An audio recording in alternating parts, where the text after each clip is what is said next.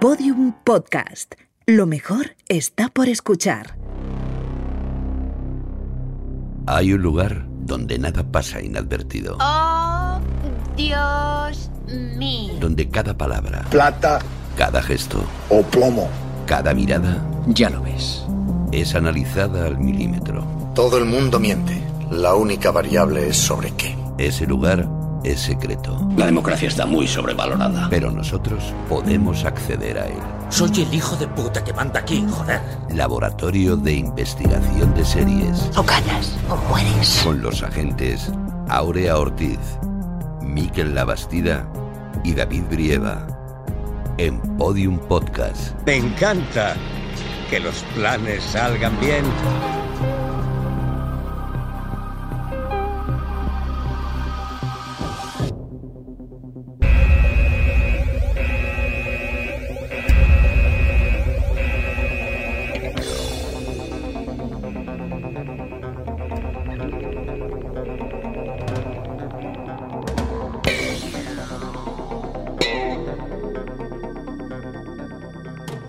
Buenos días, agentes. Buenos días, agente Ortiz. ¿Alguna noticia del NYPD? No, todavía no. ¿A qué hora vuelve Mary Jane? A las 13 horas, o eso nos ha dicho. Maldita sea, es que esa mujer no me coge nunca el teléfono. Ha llamado el abogado Cranber. Dice que necesita hablar con usted. Ahora no tengo tiempo, que se encargue Brian. ¿A qué hora ocurrió el crimen? Entre las 11 y las 12 pm. Bien, habladme de la víctima. Mujer de unos 30 años, caucásica, trabajaba en una librería. ¿Aficiones? Dicen sus amigos que estaba enganchada a True Detective. ¿A la primera o a la segunda temporada? A la segunda. Madre mía. Y doblada al español. Caray, es peor de lo que pensaba. ¿Esto Sí. lo sabe el FBI? Sí, sí, sí. Creemos además que, bueno, que todo ocurrió mientras la víctima veía un episodio. ¿Habéis interrogado al acusado? Él asegura que renovó la suscripción. ¿Y qué dicen sus cuentas bancarias? Pues. Díselo, si es mejor que lo sepa. ¿Qué pasa? Pues que, pues que no solo no había renovado la suscripción a HBO, sino que además canceló las cuentas de Netflix, Filmin, Amazon, Movistar, Wacky TV. Incluso canceló la de por Dede. Joder, pero si es gratis. Ya, creemos que cuando se enteró le dio un parraque instantáneo. Madre mía.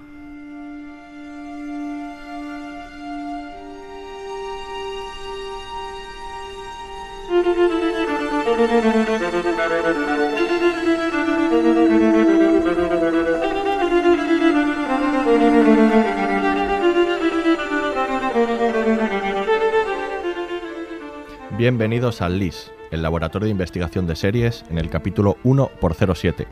Hoy vamos a hablar de una de las series más interesantes y a la que menos atención se le ha prestado de los últimos tiempos, American Crime.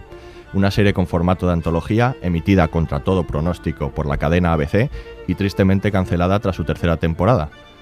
Relevante, dura, realista, necesaria, son algunos de los calificativos que podríamos aplicarle a esta extraordinaria ficción que vamos a desgranar en este episodio y para someterla a minucioso análisis contamos, como de costumbre, con la sapiencia criminalística de la gente Aurea Ortiz. Hola Aurea. Hola, ¿qué tal? Y no podríamos adentrarnos en estos terrenos sin el buen hacer investigador de la gente Miquel Labastida. Hola Miquel. Muy buenas, aquí estoy. Dispuesto a hacer justicia con American Crime. Perfecto. Y nuestra agente especial de hoy es educadora social, experta en cuestiones de migración y racismo, miembro de Valencia Coge, miembro también de la campaña por el cierre de los CIES. También ha sido coordinadora de ecodesarrollo en América Central y Caribe, además de impartir talleres de violencia de- y desigualdad de género. Además también es seriéfila. Ana Fornés, bueno Ana, dicho esto, nosotros nos levantamos y ya sigues tú. Hola. Mucha expectativa, pero no tanto, no tanto. Muy bien, pues hechas las presentaciones, vamos a aventurarnos por el entramado de personajes y relaciones que envuelven cada crimen.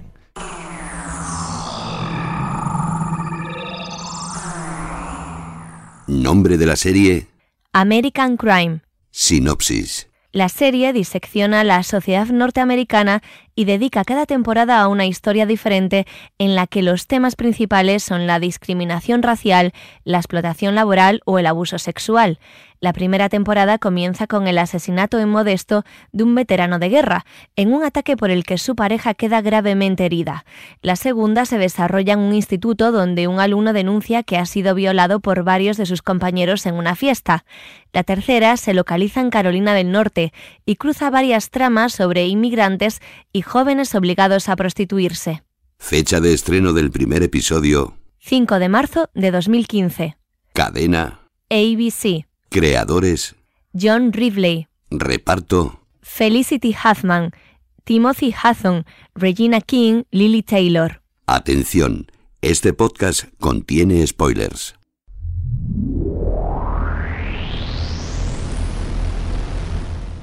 Bueno, pues vamos a hablar de American Crime, una serie que, que además no trata de, de, crímenes famosos como la otra American Crime, que es American Crime Story, que muchas veces se confunden y creo que hasta un poco la ha suplantado. Es una serie que incluso podríamos decir que no trata sobre, sobre crímenes, sino al menos no desde el punto de vista habitual, sino que bien trata los efectos o la cadena de acontecimientos que suceden a esos crímenes, las vicisitudes de estos personajes muy complejos en, en acontecimientos muy complejos, ¿no? Y de telón de fondo de, de, todas esas experiencias están pues temas muy relevantes de la sociedad actu actual que podemos desgranar un poco. Pues sí, yo creo que has hecho un buen resumen, ¿no? De, de, de dónde nace American Crime eh, bueno, su propio título es muy significativo, ¿no? Esta idea de hablar del crimen americano, algo como que solo puede suceder allí, ¿no? En esa sociedad complicada, ¿no? Donde conviven culturas muy diferentes, donde hay sexismo, donde hay determinadas características, ¿no? Eh, de, del, modo de entender la vida que hace que estos crímenes, uh, en sentido muy amplio de la expresión, pues, pues solo tengan lugar allí, ¿no? Y lo que se centra es, como has dicho, ¿no? Un poco en lo que sucede después, ¿no? En, en lo que pasa en las personas, en cómo se enfrentan a ello, en cómo lo gestionan, en general mal, ya, lo, ya avisamos sí. que esto hay como cierta dificultad y dando una visión yo creo que terriblemente negativa ¿no? de la sociedad americana y sobre todo de un sistema que no funciona. ¿no? Yo creo que empieza a jugar desde el propio título, o sea, tú esperas un crimen y, Y eh, va a hablar de otros, de otros crímenes más genéricos o del concepto criminal, ¿no? Como, un- como una, una, una- situación, ¿no? no un crimen en concreto. Yo, de hecho, llegué a esta serie un poco despistado. No, no había leído demasiado sobre ella y creía que era otra de crímenes, ¿no? Entonces, la típica serie que yo pensé, para pasar el rato y saber quién ha matado a quién y, y sin mucho más. Y claro, no tiene nada que ver. O sea, advierto a quien nos esté escuchando que quien vaya con esas intenciones se va a encontrar con un, con un drama completamente inesperado. Y no te lo esperas por, por muchas situaciones, ¿no? O sea, no te lo esperas ni por el propio eh, argumento ni por la cadena en la que se emitía, ¿no? Que era una cadena generalista, ABC, que no le pegaba un drama tan comprometido, tan transgresor, Sí. porque a mí me parece una serie muy transgresora y que habla de, de- de temas que son fundamentales para entender la sociedad eh, eh, americana, ¿no? El racismo, las diferencias sociales, pero yo creo que va más allá. Ya no solo es la sociedad americana, sino allí en concreto se podría poner el foco de atención en algunos lugares, pero habla sobre la sociedad en general, sobre esta sociedad que hemos creado y que nos pone en tesituras bastante, bastante duras. También viene bien para entender por qué Trump ha ganado las elecciones. Absolutamente. Se entiende Hay- claro, bastante no, no, bien. Hay ¿no? que saber quién ha, por qué- eh, quién ha votado a Trump. Pues muchos Sí. seguramente son los que aparecen en esa serie. Es una serie con formato antológico, eh, como lo llaman los americanos, es decir, que son varias miniseries y cada una trata temas distintos, pero hay algunos como que, que están que son permanentes. Yo creo que el, el más evidente es el racismo. ¿Tú, Ana, cómo ves que, que trata ese tema la serie?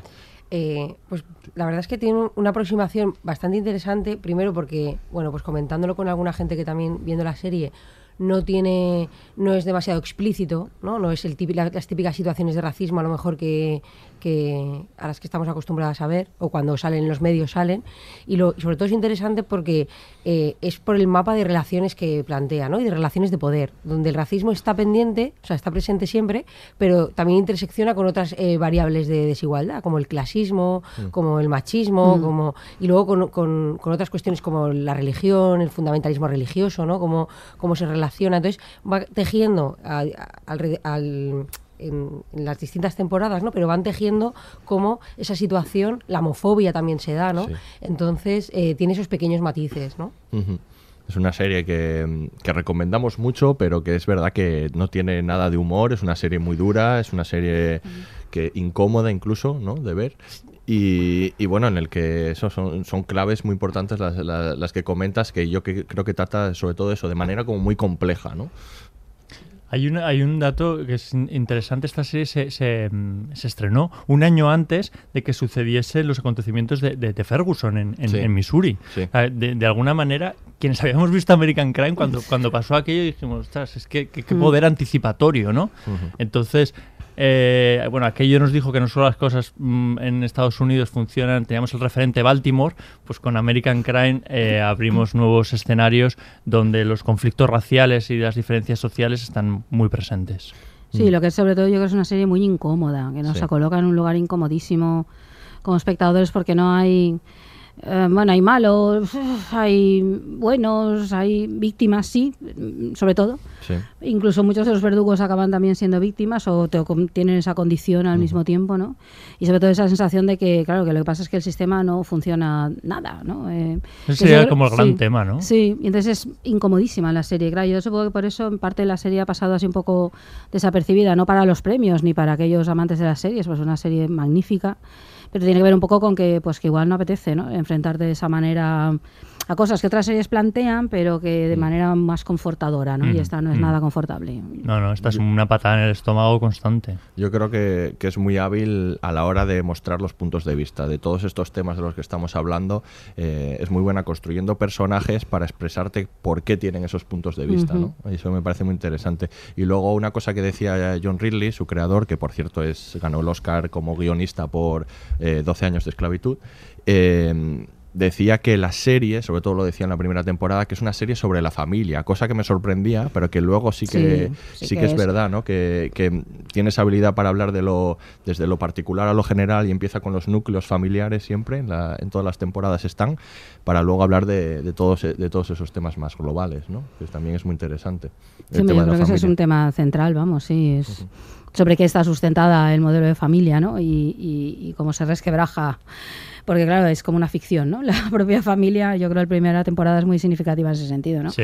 Esa, la madre esa que sostiene ahí un discurso familiar que luego no es real, ¿no? Que creo que sin el cual no puede vivir, ¿no? Entonces yo creo que eso sí que está claro en la serie. Todas las familias que aparecen en esta serie mm. Mm, intentan aparentar cosas que no, que no, que no son y se entienden bastante poco entre, entre ellos. O sea, yo creo que eso es muy significativo.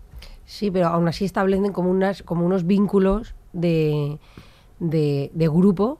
O sea, porque es verdad que muestra a la familia como familias desestructuradas, con relaciones horribles, pero en, en su inserción con el resto de núcleos familiares hacen como, eh, en cierta manera, como esa sensación de, de cerrar grupo hacia adentro, ¿no? Que es en realidad lo que suele pasar en las familias, en realidad, que lo tenemos ahí como un agente social o intentamos hacemos el intento de, de hacer eh, de cerrarlo, ¿no? Cuando no cuando es imposible. Sí, pero es curioso porque tratan muy poco de entenderse. O sea, a mí me da, la sensación de que hay muy esto pasa algunas veces en, las familias o con algunos miembros de las familias que el entendimiento no, no, no es sencillo pero especialmente aquí hay muchas relaciones de incomunicación entre padres y hijos, sobre todo. Eh, principalmente que a mí me, bueno, incluso entre los propios matrimonios, ¿eh? en, en, ocasiones que me, que me llama la atención. Sí, que es verdad, además, eh, sobre todo en la primera temporada, son personajes que no se escuchan, que, que van además como radicalizando sus opiniones, ¿no? Y que, y que no, no solo dan el brazo a torcer, sino que no quieren comprender a las otras personas, ¿no? O que son incapaces, porque también me parece en la segunda temporada la madre del protagonista, ¿no? El, el, que denuncia, no sé si es muy capaz de entender a, su hijo. O sea, hay muchas veces que, que mm. trata de anticiparse a, las cosas y a lo mejor lo que necesita ese, ese chaval es, es, una charla y que se eh, saque de la cabeza eh, muchos fantasmas que tiene, ¿no? Y la madre mm, trata de ayudarle, pero sin pedir, sin decirle cómo te ayudo. Cómo, a mí me parece que hay una, una situación un poco de, de, de no saber cómo aproximarse pero esa imposibilidad de comunicación yo creo que es bastante frecuente. O tengo yo una visión familiar bastante, bastante crítica, pero diría que en general eh, las personas somos tenemos mayor facilidad de comunicarnos con gente fuera de nuestra familia que en el seno intrafamiliar, cuando luego en general sigue siendo esa gente que cierra filas, ¿no? Así, o hace un intento, un amago fantasmagórico de, De, haber comunicación, afecto, etcétera, ¿no? Sí, sí, sí, sí tienes, tienes, tienes razón. Estaba yo dejándome llevar por la cosa idílica, pero ya has venido tú a ponernos el punto de realidad que hace falta hoy para American Crime. Otra cosa que le interesa mucho al, creador es, eh, como en oposición, digamos, a las ficciones habituales sobre, sobre juicios y sobre crímenes, eh, mostrar más el proceso que el crimen. El crimen casi no está o, o no se resuelve en, en, la mayoría de temporadas o, o, no importa demasiado, sino que lo que le importa es mostrar los procesos en ese sentido, ¿no? Y lo hace además de una manera como muy particular. Claro, es que ya el simple hecho de que existan los crímenes ya es mm, un fracaso ¿no? social. Entonces yo creo que a partir de ahí lo que hace es construir el cómo eso afecta. ¿no? O sea, sucede algo que hace que todos se tengan que replantear eh, su relación con ese suceso o con la víctima y a partir de ahí entra en crisis. ¿no? Algo que Claro, obviamente antes ya lo estaba, lo que pasa es que no se planteaba o se, no se tocaba o se creaba esa especie de espejismo de todo funciona Y claro, cuando se, resquebraja, entonces la serie se centra sobre todo en eso, ¿no? Y por eso es tan demoledora, claro, porque, porque lo hace de modo muy implacable, ¿no? De ir como llevando hasta sus últimas consecuencias lo que, ¿no? El modo en que todos los personajes van reaccionando eh, individual y colectivamente, ¿no? Y luego los lazos estos que decía Ana que van creando entre sí como como eso les obliga a enfrentarse a algo que no quieren, ¿no? Y, y claro, acaba siendo, pues eso, muy, muy desoladora en general la visión. Es una serie que tiene una estructura y un estilo visual muy particular y vamos a hablar ahora de ello.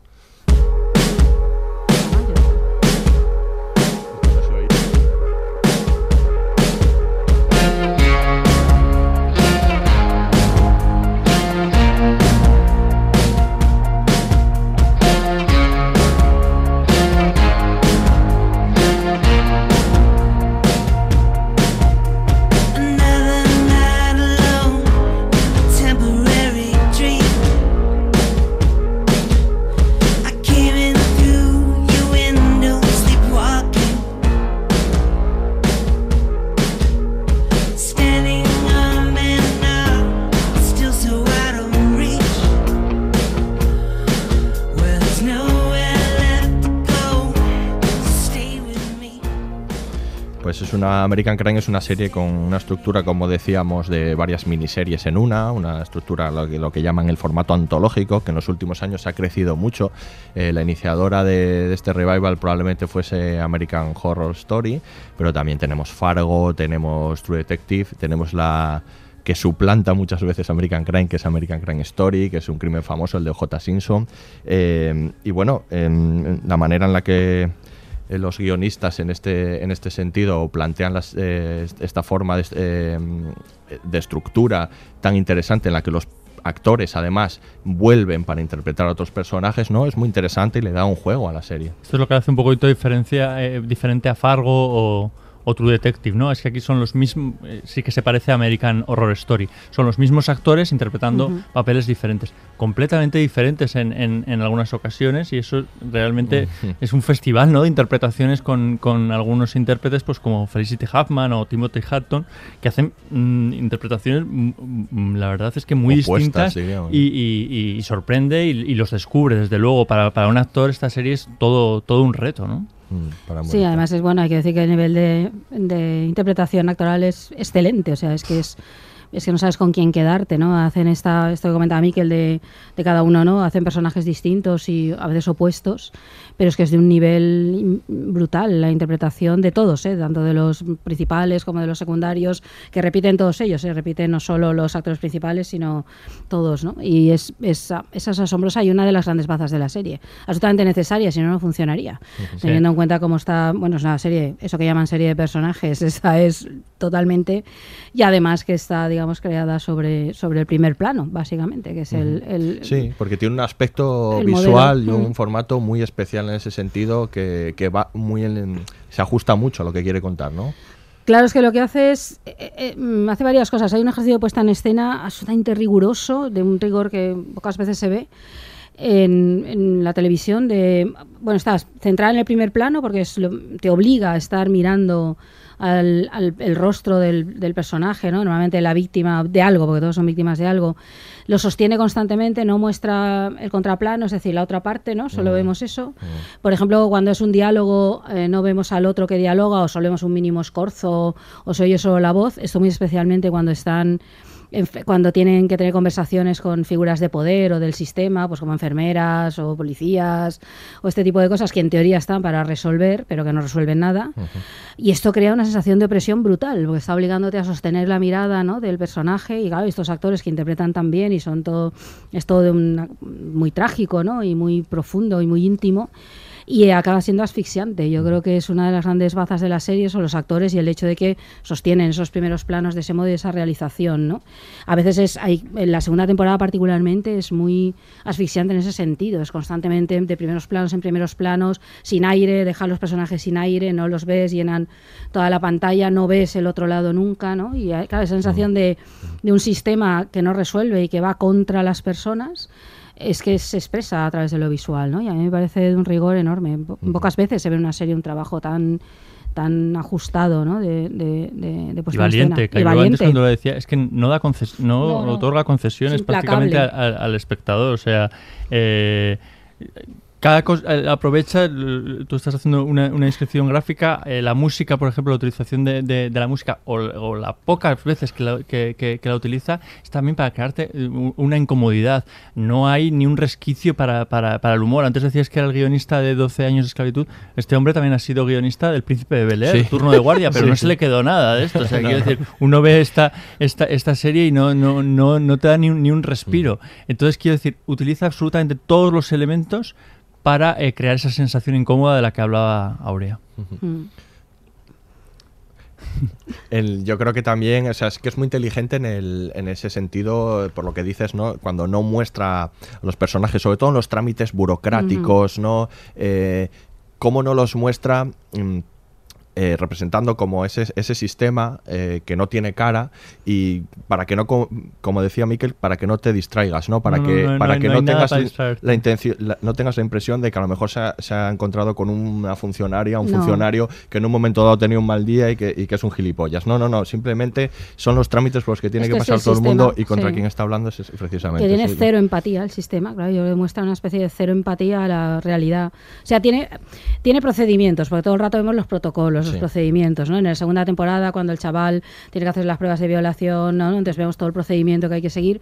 Y eso sí, vemos los protocolos, los procedimientos, pues son fríos, nada empáticos, no, no, y, acá- y tienes la sensación, claro, que no sirven y que están eh, victimizando todavía Están más. revictimizando continuamente el, el eso. Y además, lo que habéis dicho antes de, en realidad el crimen queda relegado como que, o sea, es la excusa, pero incluso queda abierto y, y no, Sí, no es se im- resuelve. No es importante que se resuelva porque no, no, no es la sensación de que estás siguiendo eh, esa excusa con la que, con la que, con la que abren, ¿no? Cada temporada, sino que, que, que son precisamente las cuestiones que van pasando después. Mm, Que Sí. son a lo mejor más criminales que el crimen en sí. Mm. claro. Claro, sí, el crimen es algo así como el síntoma, ¿no? De que algo no está funcionando, entonces obliga a todo el mundo a, a recolocarse y ahí es donde vas viendo que efectivamente no funciona nada. Claro, que es un sistema basado en la desigualdad, en la falta de empatía, en la imposibilidad de entender a la víctima, ¿no? De, porque, porque, es, porque es la esencia propia del sistema, ¿no? Yo creo que eso lo expresa pues, pues magníficamente, claro. Y por eso también es angustiosa Claro. e incómoda. Claro. Porque claro, esa- a diferencia, no sé, pues no sé, de series policiales, ¿no? Donde puede haber, no sé, como Ley y Orden o cualquiera de estas series, ¿no? Que a veces sí que plantean temas muy crudos y muy incómodos, pero claro, ahí incluso a veces cuando no acaba, aunque no acaben bien, acaba funcionando. O sea, hay una especie de, de- de creencia en el sistema funciona y existe para algo y los protocolos están y los policías son empáticos y las jueces y los jueces entienden lo que está sucediendo y puede haber un fiscal muy malo pero también en el fondo es humano aquí no aquí es no se trata de que sean personas se trata que son piezas de un engranaje que hace que eh, en realidad no se resuelva nada de lo que sucede puedes enterrar a la víctima pero no no no has resuelto el problema central de esa sociedad ¿no? Luego, eh, en la línea de lo que decías de personajes eh, empáticos, ¿verdad? Que todos estos la, mayoría de personajes de las tres temporadas son antipáticos y sobre todo es difícil que te sientas identificado con ellos o que te re- o que te atrevas a reconocerte a uno de ellos. No es fácil que tú digas, ah, pues sí, yo a veces también soy un poquito cabrón como este, este personaje o podría, podría serlo en esta, en esta situación. Entonces eso te, distan- te distancia de alguna manera, te, es más difícil entrar y te resulta más incómodo porque los, los propios personajes no te lo ponen fácil. Ujú. Es que es muy crudo, ¿no? Hmm. Que- y te genera cierta repulsa. Entonces, eh, tampo- también, o sea, necesitas seguir mirando, ¿no? Pero, sí, sí, no, no. Es, pero es, pero es yo curioso creo- esto, es, es, eh, porque Sí. es un poco adictiva, ¿no? No sé si nos saca un poco el la masoca que llevamos fascinación de la dentro. que habla. Sí, eso es el modo que está hecha. Es que, a ver, en el cine o en el audiovisual no es lo que cuentas, sino cómo lo cuentas. Y yo creo que aquí lo que hace que sigas mirando es que los rostros te están interpelando todo el rato y necesitas seguir viendo. Y yo creo que tiene que ver con la realización. Te corta. Bueno, Y ver. que luego las víctimas son en cierta manera victimarios también. Sí. Y Sí. a la inversa, los victimarios son también víctimas. Entonces, eso que decías de es difícil identificarte, claro, es que de repente es como todo el mundo es víctima y victimario a la Sí, vez, ¿no? Sí, pero que suele ser, eso en realidad se ajusta mucho más a la realidad. La- el mundo no está hecho de, de héroes y de, y de, de- de villanos, ¿no? O sea, y al final, pues todos tenemos eh, eh, esa parte un poquito eh, más oscura, no tanto como, como, como en la serie, A lo pero mejor sí. posiblemente. Pero resulta que no nos ponen en O la tesitura no de tener que demostrarla. Es No, no, no, sí, sí, posiblemente, posiblemente, ellos, pero sí. no, no lo voy a reconocer aquí. Ana. Y luego, bueno, es difícil difícil mantener ese nivel de crudeza sin caer tampoco pues en la pornografía de, Claro, esta de, de enseñarte, claro, ¿no? Eso ya creo que ahí está siempre en la línea, nunca la nunca Bueno, eso es muy ¿no? importante porque, a ver, cualquiera que nos oiga puede suponer, claro, que pensará, he visto películas así, series así, donde cuentan, yo que sé, abusos, asesinatos, todo lo que quieras, ¿no? Pero, Pues no. pues no. no lo has visto todo. No, pero es verdad que, que muchas veces se tiende al melodrama desaforado o eso, a la pornografía emocional, ¿no? Que hace que te da una patada en el estómago, pero de esas de que, claro, va en lo sentimental y te obliga por narices a estar en un lugar o en otro, ¿no? A sentirte concernido. Aquí, aquí eso está porque patadas al estómago da unas cuantas y dices, ya está bien de patear, pero pero no te arrastra en ese torbellino emocional, sino que te hace todo el rato como pararte para que reflexiones, para que pienses, para que...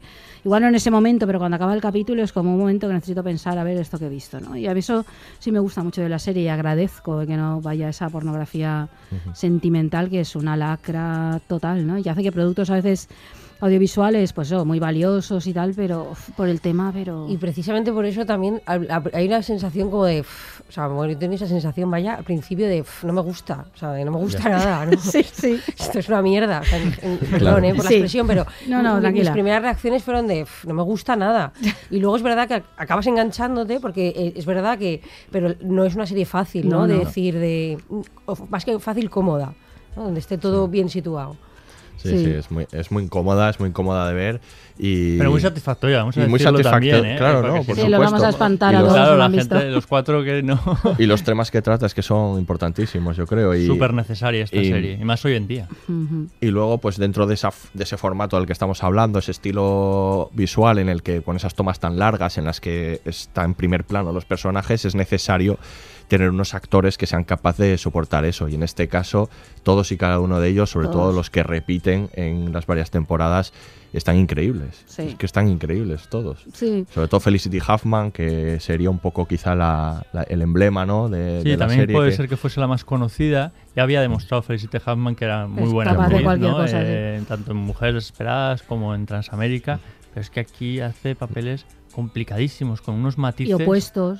Completamente. Y ella quizás es la más conocida, bueno, junto con Regina King, que al final ha resultado la más, la, la más premiada, porque a se, los- se los han ido robando todos los, todos los premios. Se los merece todos, ¿eh? se los merece, Reivindicamos sí. desde aquí los Sí, sí. premios. Pero hay Felicity casos de rostros menos conocidos. A mí me sorprendía, yo me apuntó Kathy Gerald, que es la, la- la chica rubia en la primera temporada en la pareja, esta especie de Bonnie and Clyde, ¿no? Que son eh, los que les, le- les acusan del, de- del crimen. Que luego en la segunda temporada es la hija del entrenador, ¿no? La que reparte, bueno, vende, vende drogas por el instituto. Es una chica que solo tenía experiencia en, en series de Disney Channel. Y tú la ves en, en- eh, Sí. aquí y tiene, vamos, quiero decir, vamos, una capacidad dramática increíble. Y como ellos hay muchos ejemplos de gente con un currículum mm, muy mínimo. Que da, bueno, toda la gente joven, por ejemplo, a mí me sorprende mucho. Están estupendos. O Sí, sea, sí, sí. mantienen el pulso con los veteranos muy bien, pese a tener menos experiencia. A mí me gusta mucho Carter Nix, que en la primera es el yonki y que cambia radicalmente a profesor de instituto público en la segunda y hace una Es el transformación. novio del que, de Sí, la sí, chica que es el de novio, de, el novio de esa chica en la Mm. primera y en la segunda es profesor de instituto y una transformación eh, radical, ¿no? Me parece...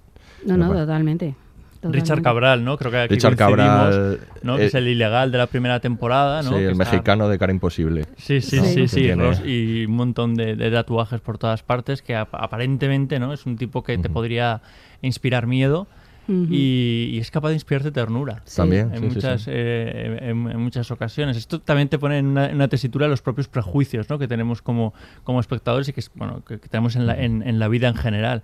Y que está muy bien ¿no? que, que nos planteen estas dudas. En Eso le serie. pasa también eh, desde otra perspectiva un poco diferente, desde otro ángulo a Timothy Hunton, que a mí me pasa un poco lo mismo, que es capaz, que es el marido en la, la primera temporada, que es el también es capaz de despertar como cierta ternura, indefensión en algunos momentos y luego una dureza y un, y un miedo atroz en, En la en otros, tercera. ¿no? En la tercera, por Da ejemplo. mucho miedo ahí.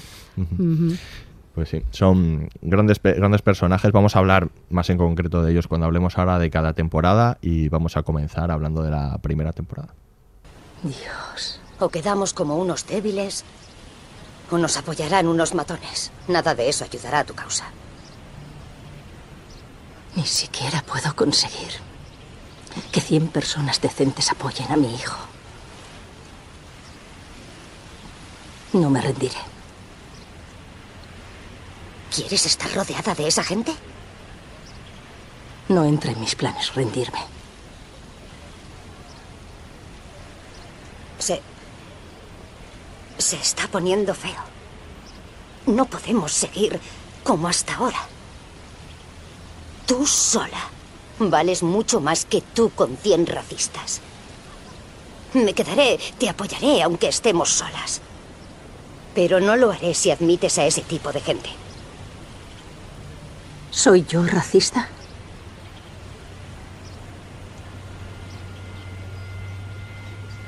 Oh, Dios mío. Señor.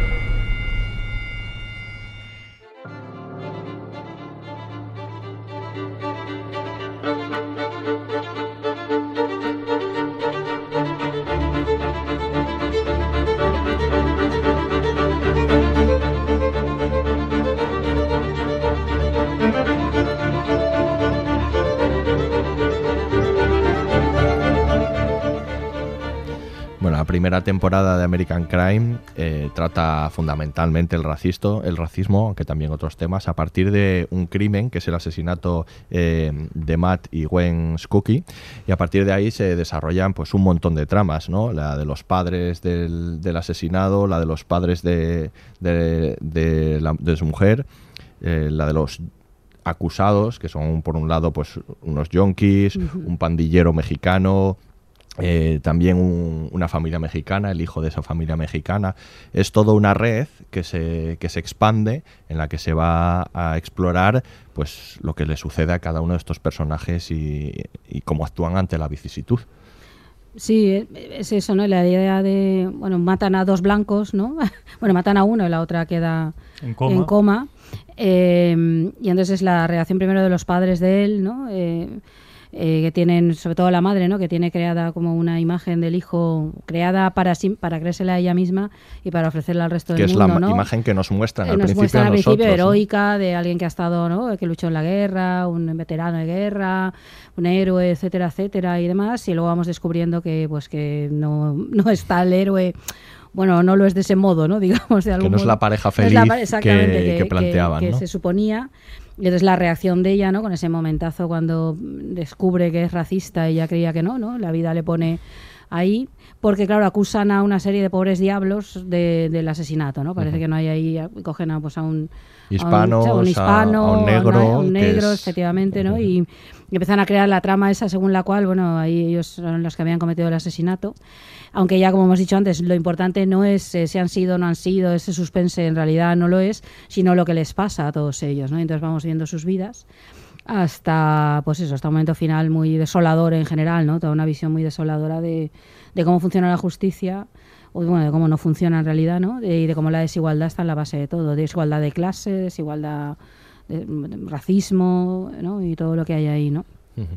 y como el impacto sobre las personas que se ven afectadas, ¿no? La familia, la gente hispana, negra, etcétera, o, con, o, más excluida, el impacto negativo que va teniendo todo, ¿no? O sea, Claro. se van degradando Claro. a medida, o sea, cuando, que esto creo que es una cosa que sucede cuando la institu- institucionalización entra en una persona, sea vida judicial o en menores, ¿no? El sistema de menores que también se toca un poco por ahí, etcétera, como eso, en vez de eh, a- eh, apoyar a las personas, sean víctimas, victimarios, lo que hacen es eh, degradarlas cada vez más y, y- y empujarlas a- hacia, hacia la exclusión, ¿no? Porque hay algunos personajes que, que se ven más claros, como el, el menor, el chico que es menor de edad, ¿no? Que en realidad empieza con una inocencia y con una situación y acaba convirtiéndose en lo que le han primero le han impuesto en ese prejuicio, ¿no? Pero en realidad, si vemos todos los personajes, no hay que lo que tú decías del sistema, el sistema no, no, protege a las personas, ¿no? Sino va con una maquinaria que las va que las va eh, expulsando, ¿no? Y, de- y- y degradando eh, en su esencia humana, ¿no? Sí. Despojándole de, de justicia, de reparación, etcétera, ¿no?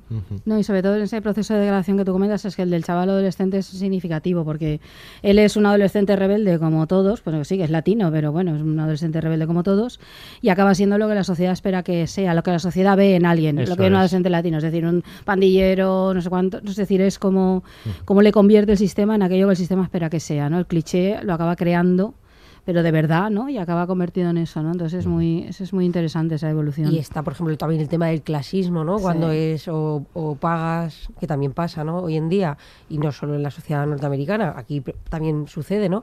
Muchas veces en procesos judiciales, o bien tienes dinero para, para tener una, una abogada o un abogado que te lleve bien el proceso, o da igual, da igual si, eh, eh, da igual la verdad porque al final es el mm. proceso y, y, las herramientas o el acceso que tienes tú al, al poder para, para cómo se va a desenvolver, ¿no? Y eso también se ve, se ve claramente. Sí. Y eso en la segunda temporada se verá todavía más, sí.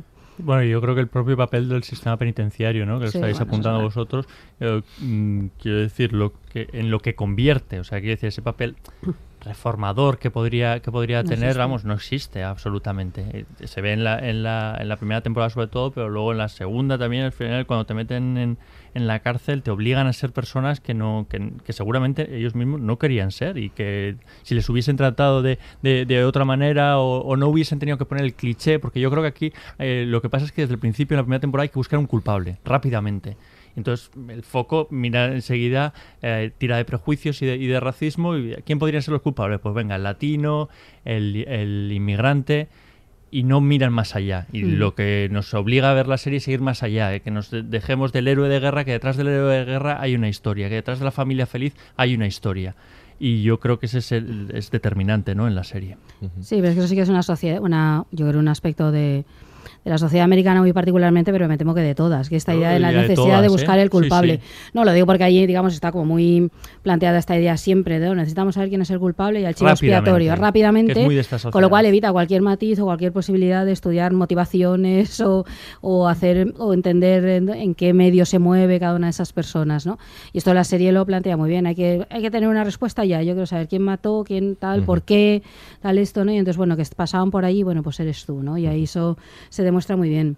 Y luego todo esto de las cárceles, claro, es que creo que eso, eso tiene que ver con la función de las cárceles, allí y aquí, eso me temo que ahí no hay mucha diferencia que bueno que cuál es el papel en realidad reparar eh, reformar se supone no que debería eh, castigar el, castigo puro y duro lo que pasa es que el concepto de justicia que tenemos ligado a la privación de libertad ¿no? La, punición a través de la privación de libertad. Ojo, que luego cuando vemos los códigos penales vemos que lo que se penaliza son los, eh, los delitos de la gente pobre, claro. porque luego vemos las prisiones de qué tipo de gente están llenas y lo que pretende es penalizar a la gente eh, más pobre, ¿no? Porque luego vemos otro tipo de delitos que no tienen que no tienen o si acaban en prisión es otro desde luego mucho más marginal, ¿no?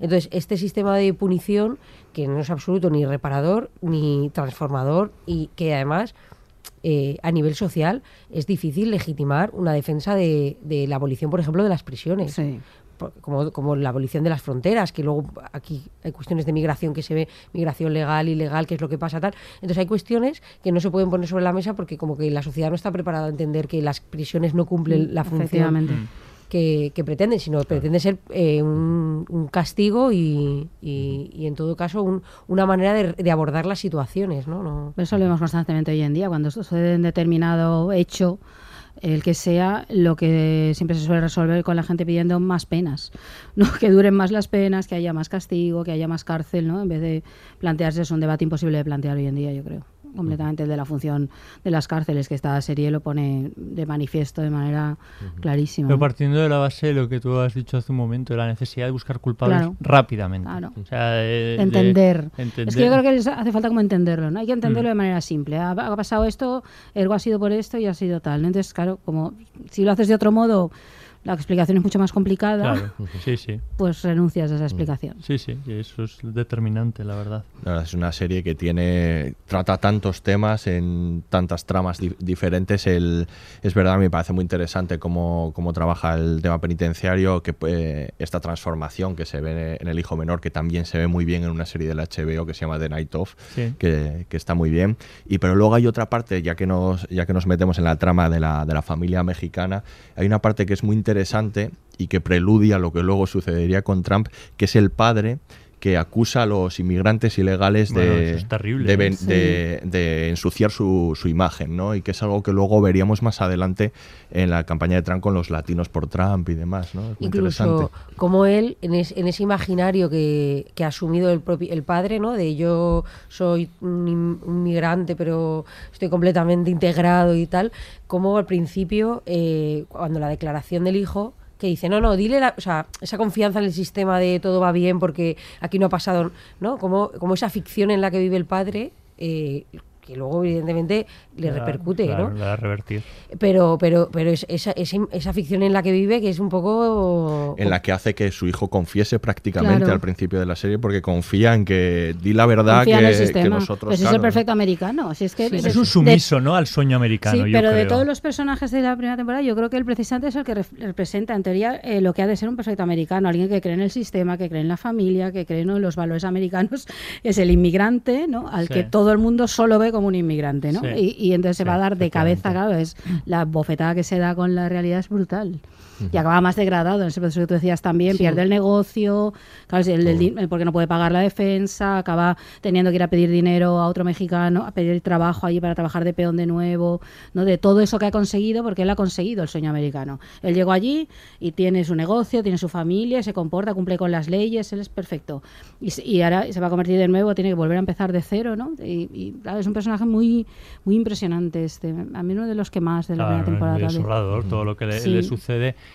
y sobre todo eh, lo que obliga a hacer, eh, al hijo. O sea, casi confía más en el sistema que en Que en su propio hijo, que encima su hijo que tampoco había dado muestras de, de- de ser un tipo que, que, que delinca No, ni un nada adolescente rebelde, ya está, de que- Sí, sí, ya está, un adolescente normal y corriente. Y muy anecdótico en Sí. realidad, porque es como muy inocente también al principio y es, hace- o sea, es rebelde, pero incluso ocultándolo, ¿no? Porque no, no tiene ahí un... Sí, sí, no es un malote, vamos. No es un malote, pero como luego sí que a través del sistema aprende cómo, aprende primero eh, que esto con el tema de menores que es interesante cómo se toca también, eh, cómo el sistema de menores cuando, que es lo que comentaba yo antes, cuando se institucionaliza, o sea, cuando por ejemplo una familia también pasa aquí.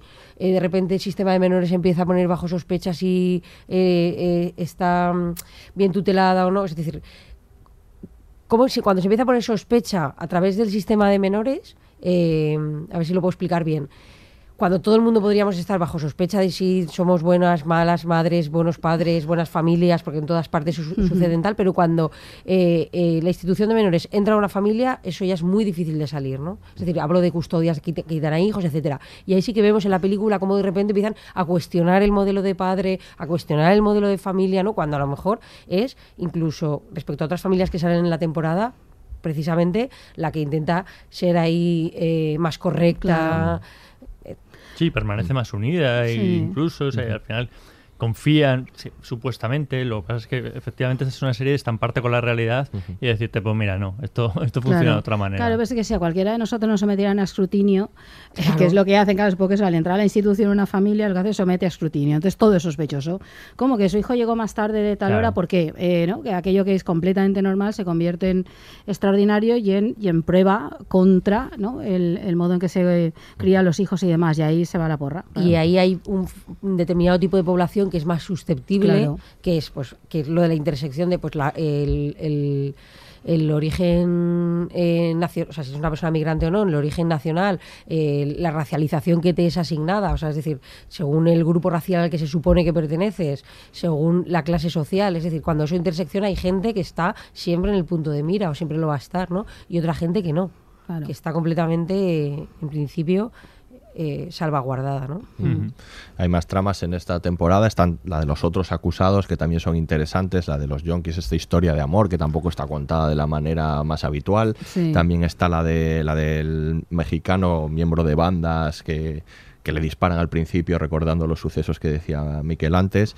Eh, pero yo creo que la estrella de la temporada es la trama en la que, de Felicity Huffman, la trama en la que ella emprende esta batalla, ¿no? Por como engañándose a sí misma ¿no? sobre, sobre su hijo por la, por la muerte de su hijo y en la que pues se va radicalizando poco a poco y que eh, la situación eh, le lleva a que en un momento dado eh, dice la famosa frase ¿no? de, de si los si los asesinados hubieran sido eh, negros, Negros. hubiera- la, la atención, la atención mediática hubiera sido mayor, ¿no? Esta falacia que se dice eh, muchas veces y, y que pone en la situación a una persona de demostrar al final si es racista o no, ¿no? Y al final acaba descubriendo, como en el corte que lo veíamos, ¿no? Es muy jugoso todo ese personaje, ¿no?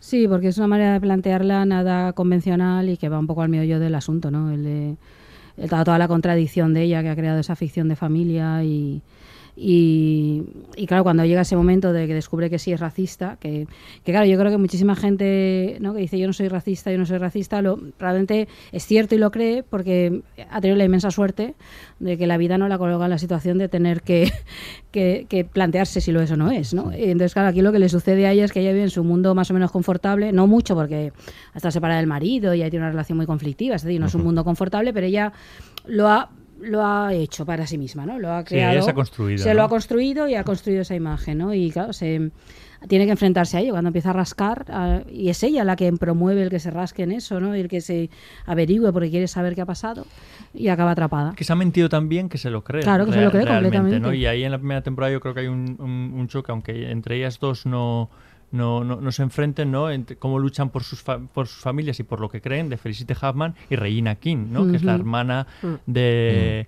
de uno de los detenidos a los que se le, se le acusa de... Musulmana, además, que ahí Sí. introduce otro elemento más. Efectivamente, no, que no, es es de la que, es que va tejiendo a través de, de, de, de, de- de razas y de, y de, y de musulmana credos, ¿no? más mujer que se empodera cuando es musulmana, es decir, que esa es otra, es decir, que, que Sí, rompe sí. también todo ese estereotipo ¿no? de la mujer musulmana sumisa y demás, porque ya no vemos nada de sumisión y es, y es justamente en su, su llegada, digamos, ¿no? a- a esa religión la que hace que se empodere y se convierta en una mujer tremendamente activa y que lucha por sus derechos más que nadie. ¿no? Sí, sí, que promueve a los demás encima para que protesten por ello. Y, y luego una cosa que se ve también es, en realidad, la sociedad, decías tú, ¿no? La mayoría de gente piensa, no, no soy racista, ¿no? La mayoría de gente lo pensamos, ¿no? Pero evidentemente vivimos en una sociedad que es racista, que es machista y que es clasista. Entonces, Claro. eso nos atraviesa a todas, nos atraviesa a todas las personas. Entonces, incluso aunque digamos, muchas decimos, no, no, yo no soy racista o yo no soy clasista, hasta que no sale una situación en la que eh, eh, me, me voy a- a, Tienes que actuar de acorde a eso, me claro. voy a, visi- a visibilizar como, como tal. Y entonces todos los personajes sí que tienen este componente, en cierta manera, de racismo, clasismo, eh, el machismo se ve de otra manera, ¿no? Pero... eh, Cómo, cómo tienen sus prejuicios respecto a otros, cómo, o sea, luego está el, el tema de los grupos étnicos, ¿no? de cómo unos se identifican más en, en su propio eh, grupo étnico, que es una cuestión de, de racismo, ¿no? ya de, de separarse entre unos, de si los mexicanos son así o si los negros son así, porque los blancos, o sea, incluso los propios mexicanos hacia los otros, que eso es, es una realidad que está, y luego está el componente de relaciones de poder y, quién, y cómo se Claro. sitúan cada, cada, cada persona con la intersección también de clase, ¿no? Que eso lo, a lo mejor luego se ve en la segunda temporada y no tanto en la primera, pero que pero que es interesante ver cómo eh, esto atraviesa a, a todos los personajes, ¿no? Pues lo ha anticipado Ana, así que nos vamos a hablar de la segunda temporada. He visto las fotos. Déjalo. ¿Están en internet? ¿Esos chicos las están enviando? Déjalo ya, por favor. ¿Estarán ahí siempre? Tú sabes lo... eh, ah, no, no, no, no, no, no. Tú sabes lo difícil que fue poder llevarte a ese colegio. Dime, ¿entiendes el esfuerzo que está suponiendo para nosotros? Y te han expulsado por haber hecho una estupidez. ¿Pero qué, qué estabas haciendo?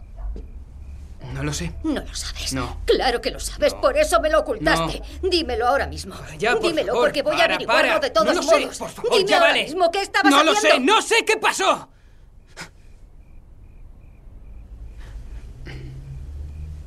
Me tomé un par de birras, sí. ¿Bebiste mucho? No dejaban de metérmelas en la boca. ¿Quién? ¿Quién hizo eso? Los chicos del equipo me decían que me enrollara. Enróllate o nos cabreamos. Enróllate. Y Yo quería que pararan, así que me tomé una birra. Y entonces todo se complicó. ¿Cómo se no complicó? podía ponerme de pie, me mareé, me ¿Dónde cogieron y empezaron Amy? a reírse de mí. Empezaron a hacerme esas ¿Nadie fotos. te levantó cuando estabas tirado en el suelo? No lo sé, yo... No me acuerdo, yo solo... Bueno... No te mentí, no te, no te lo conté porque... Me daba vergüenza, estaba muy... Mamá, yo...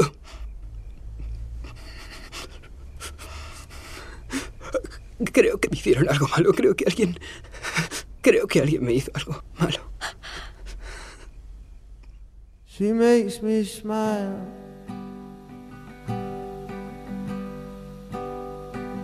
She thinks the way I think.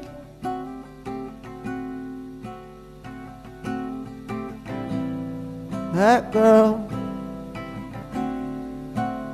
makes me wanna be better.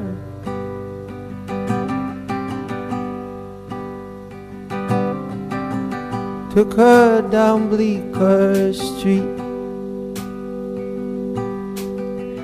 Vamos a hablar de la segunda temporada, una temporada que trata muchos temas también, el sistema educativo, también habla de las, de las clases sociales, de, de la economía, de la orientación eh, sexual y los prejuicios, y también de nuevo de la familia, de la homofobia, la raza también, en una... En, se divide básicamente en, dos tramas, ¿no? Una sería la de la supuesta eh, abuso, supuesto abuso, supuesta violación de un chico de una escuela privada, y luego también estaría la, la trama de la escuela pública donde eh, con protestas de los estudiantes hispanos, ¿no? Por su trato. ¿Qué os ha parecido esta temporada? Casi mejor que la primera, y eso que la primera ya era magnífica. y esta es soberbia, vamos. muy contundente. Muy contundente, efectivamente. Esa sería tal vez la, la expresión, ¿no? A partir de eso, del hecho ese que planteas, ¿no? De la, de la violación de un chaval que dice que le han violado en una en una fiesta y demás, ¿no? Y que nunca se acaba de aclarar exactamente qué es lo que sucede ahí.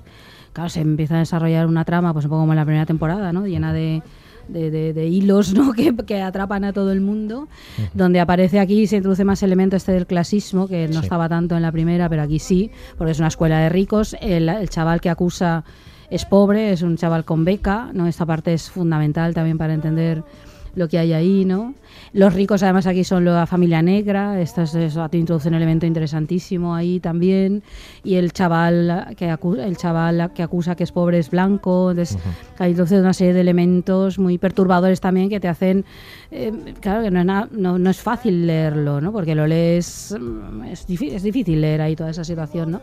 Y todo eso. Creo que aquí lo interesante es, como decía David, mm, mm, en la serie no, no, no incide en si realmente que este chico fue violado o no, eh, sino en la reacción ante, ante ese hecho. Cómo va reaccionando su propia familia, en este caso su madre, cómo reacciona el resto de, de- de padres que, y cómo reacciona la escuela, ¿no? La, la escuela que trata de, de obviarlo, que no, que no trascienda, que y sobre todo que no repercuta en el resto de- de- de- del equipo, ¿no? Sí, y en la búsqueda de dinero, claro, porque están en la búsqueda de financiación la Claro. escuela, la que quiere, ¿no? Millonaria, y entonces, claro, ahí que no repercuta tampoco. Sí, pero a mí me parece muy determinante los propios padres, ¿no? Más que Mm. saber, eh, vamos a ver, qué están haciendo nuestros hijos, ¿no? O sea, no, no, vamos a ocultarlo como sea y aparte no, no, no creemos que eso, pueda, que eso pueda suceder.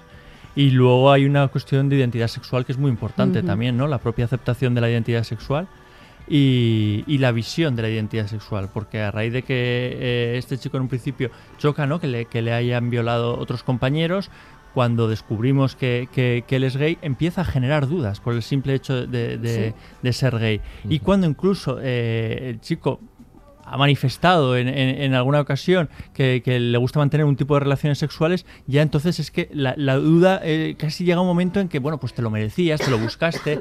Nos sorprende, ¿no? Porque son frases que suelen estar más... más bueno, quiero decir que su- suelen estar eh, quizá más ligadas eh, eh, a, a- a otro tipo de situaciones, a las mujeres eh, incluso, Sí, y sí. aquí te ponen en, en unas tesituras muy diferentes. De hecho, ¿no? el creador decía que estaban bastante nerviosos por mostrar eh, la violación de masculina, porque no sabían cómo iba a reaccionar Bueno, es la que se gente. no pusieron el listón difícil. Aquí la familia rica es la negra la que ejerce el poder.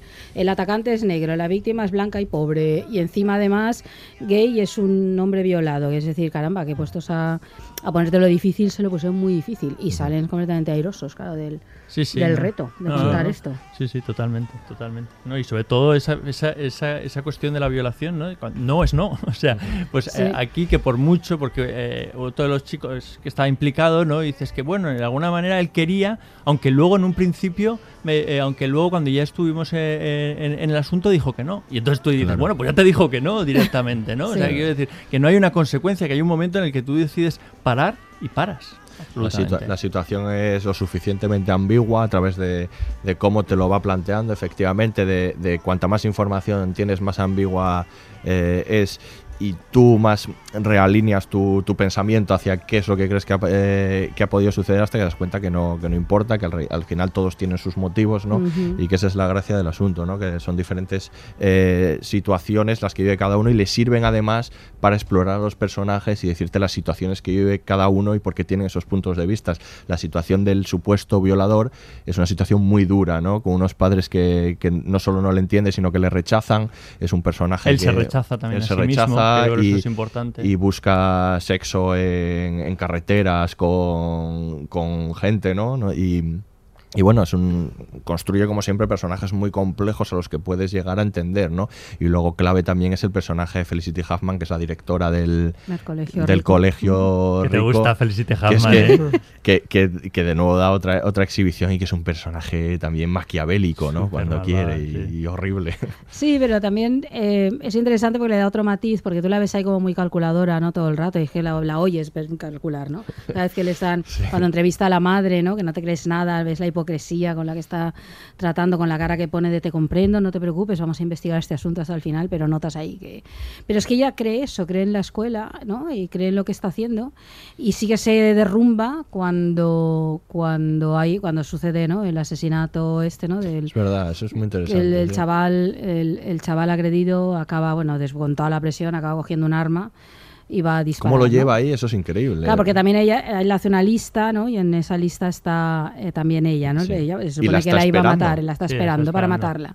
Y entonces ahí de pronto se resquebraja, ¿no? Ella, que la veíamos tan cínica, tan dura, y que suponíamos que solo era cálculo y nada más, nada de emoción y de sentimiento, descubres que sí, ta- por sentirse amenazada entiendo, pero también porque no entiende nada, porque se le ha ido completamente de las manos. Luego se recompone, recupera y tal, ¿no? Pero esa quiebra está muy bien porque le da otro crecimiento al personaje, ¿no? De, de caramba, es que es humana, es que es verdad, es que esto se ha salido completamente de madre, de lo que era simplemente ocultamos un determinado hecho, a- ha entrado un chaval con un arma y ha matado a, un- a otro chico, ¿no? Ahora de pronto era todo tan, tan terrible. Mm. Yo Este- lo- lo que- bueno, perdón, sí, sí. No digo que en este caso sí que son más acusados que nunca esos primeros planos a los personajes, ¿no? Para demostrarte el estado emocional Están que completamente están. encerrados todo el rato sobre por- en la imagen. A Taylor, la víctima, ¿no? Que, eh, que es tremendo, ¿no? Ahí te hace sentir incómodo, ¿no? Es Viéndole implacable la cámara ahí. balbucear mientras le interrogan permanentemente, ¿no? Y él lo único que quiere hacer es huir, en realidad, ¿no?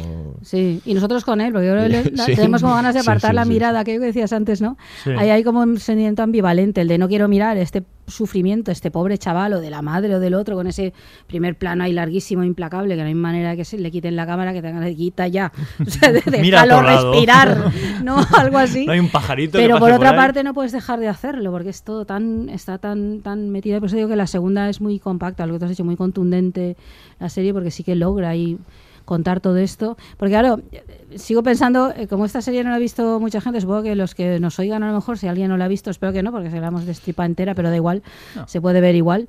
Eh, que al oír todo lo que sucede pueden suponer que estamos en un territorio de melodrama full, ¿no? De esto de Sí. pasan cosas y una violación, yo no sé qué, y un asesinato, y los negros, y los blancos, y los ricos, y los pobres. No. O sea, no, todo, esto es todo lo contrario. Todo esto es austero, está contado eso sin atender al melodramatismo este tan lamentable y tan terrorista, es todo lo contrario, nos deja ahí pensar y reflexionar, ¿no? Y entonces que en fin, que aviso de esto a quien no Antes soy. hablábamos del uso de los elementos eh, eh, narrativos, por ejemplo, hemos hablado, has comentado tú, Aurea, el, que llega un momento en que, en que la víctima casi hace una huida hacia adelante ¿no? con, con el arma y dispara a otro, otro compañero. No oímos el disparo, esa secuencia es demoledora, o sea, quiero Sí. decir, vemos lo que pas- está pasando solo a través de sus caras. Luego ya descubrimos eh, que uno de ellos está, eh, pues que tiene un, un rastro de, de- de- de sangre, pero esa secuencia no tiene ningún tipo de sonido. Y el, el otro, el otro chico, el que se supone que, que le ha violado, que en un momento dado va a tener sexo en car- eh, por una, una carretera y se monta en el coche con un desconocido y ese desconocido termina atacándole, también esa, esa secuencia es muy dura porque solo vemos el coche desde fuera. Sí, y estamos imaginando todo lo que está pasando dentro. Entonces, es una serie que, que, que, que te que es mucho más cruda por lo que no cuen- o sea, por lo que no vemos que por lo que vemos, porque es cero explícita, la verdad.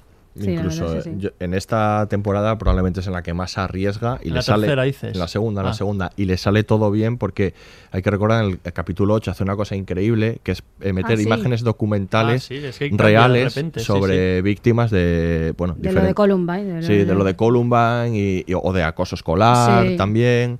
Y, y funciona como un tiro, porque dentro de ese realismo que, que busca, ¿no? Ese estilo tan naturalista, eh, esto como que funciona, entra, entra muy bien, que en otra serie pues probablemente no, ¿no? Me Sí, parece sí, es verdad, no recordaba acierto. esto. Y luego en, en, en esta temporada, eh, o sea, lo que lo que resulta interesante también es como la víctima lo que quiere convertirse finalmente es un victimario, o sea, él quiere decir, quiero dejar de ser víctima, y es decir, por eso hace ese camino, y el, el otro chico lo hace la inversa. El otro chico está en realidad buscando, o sea, o pareciera, ¿no? En, que, que, eh, que quiere convertirse en una víctima, ¿no? De, de hecho, Sí, en la escena sí, del coche, yo antes, o sea, ahí cuando empieza, desde el mensaje de ya voy y tal, es de sabes que, que va a pasar algo, ¿no? Sí, a mí, sí, sí, te ¿sabes? Yo, inquieta. a- cuando te bueno, yo a veces cuando digo no puedo verlo, ya sé que ya sé lo que va a pasar, ¿no?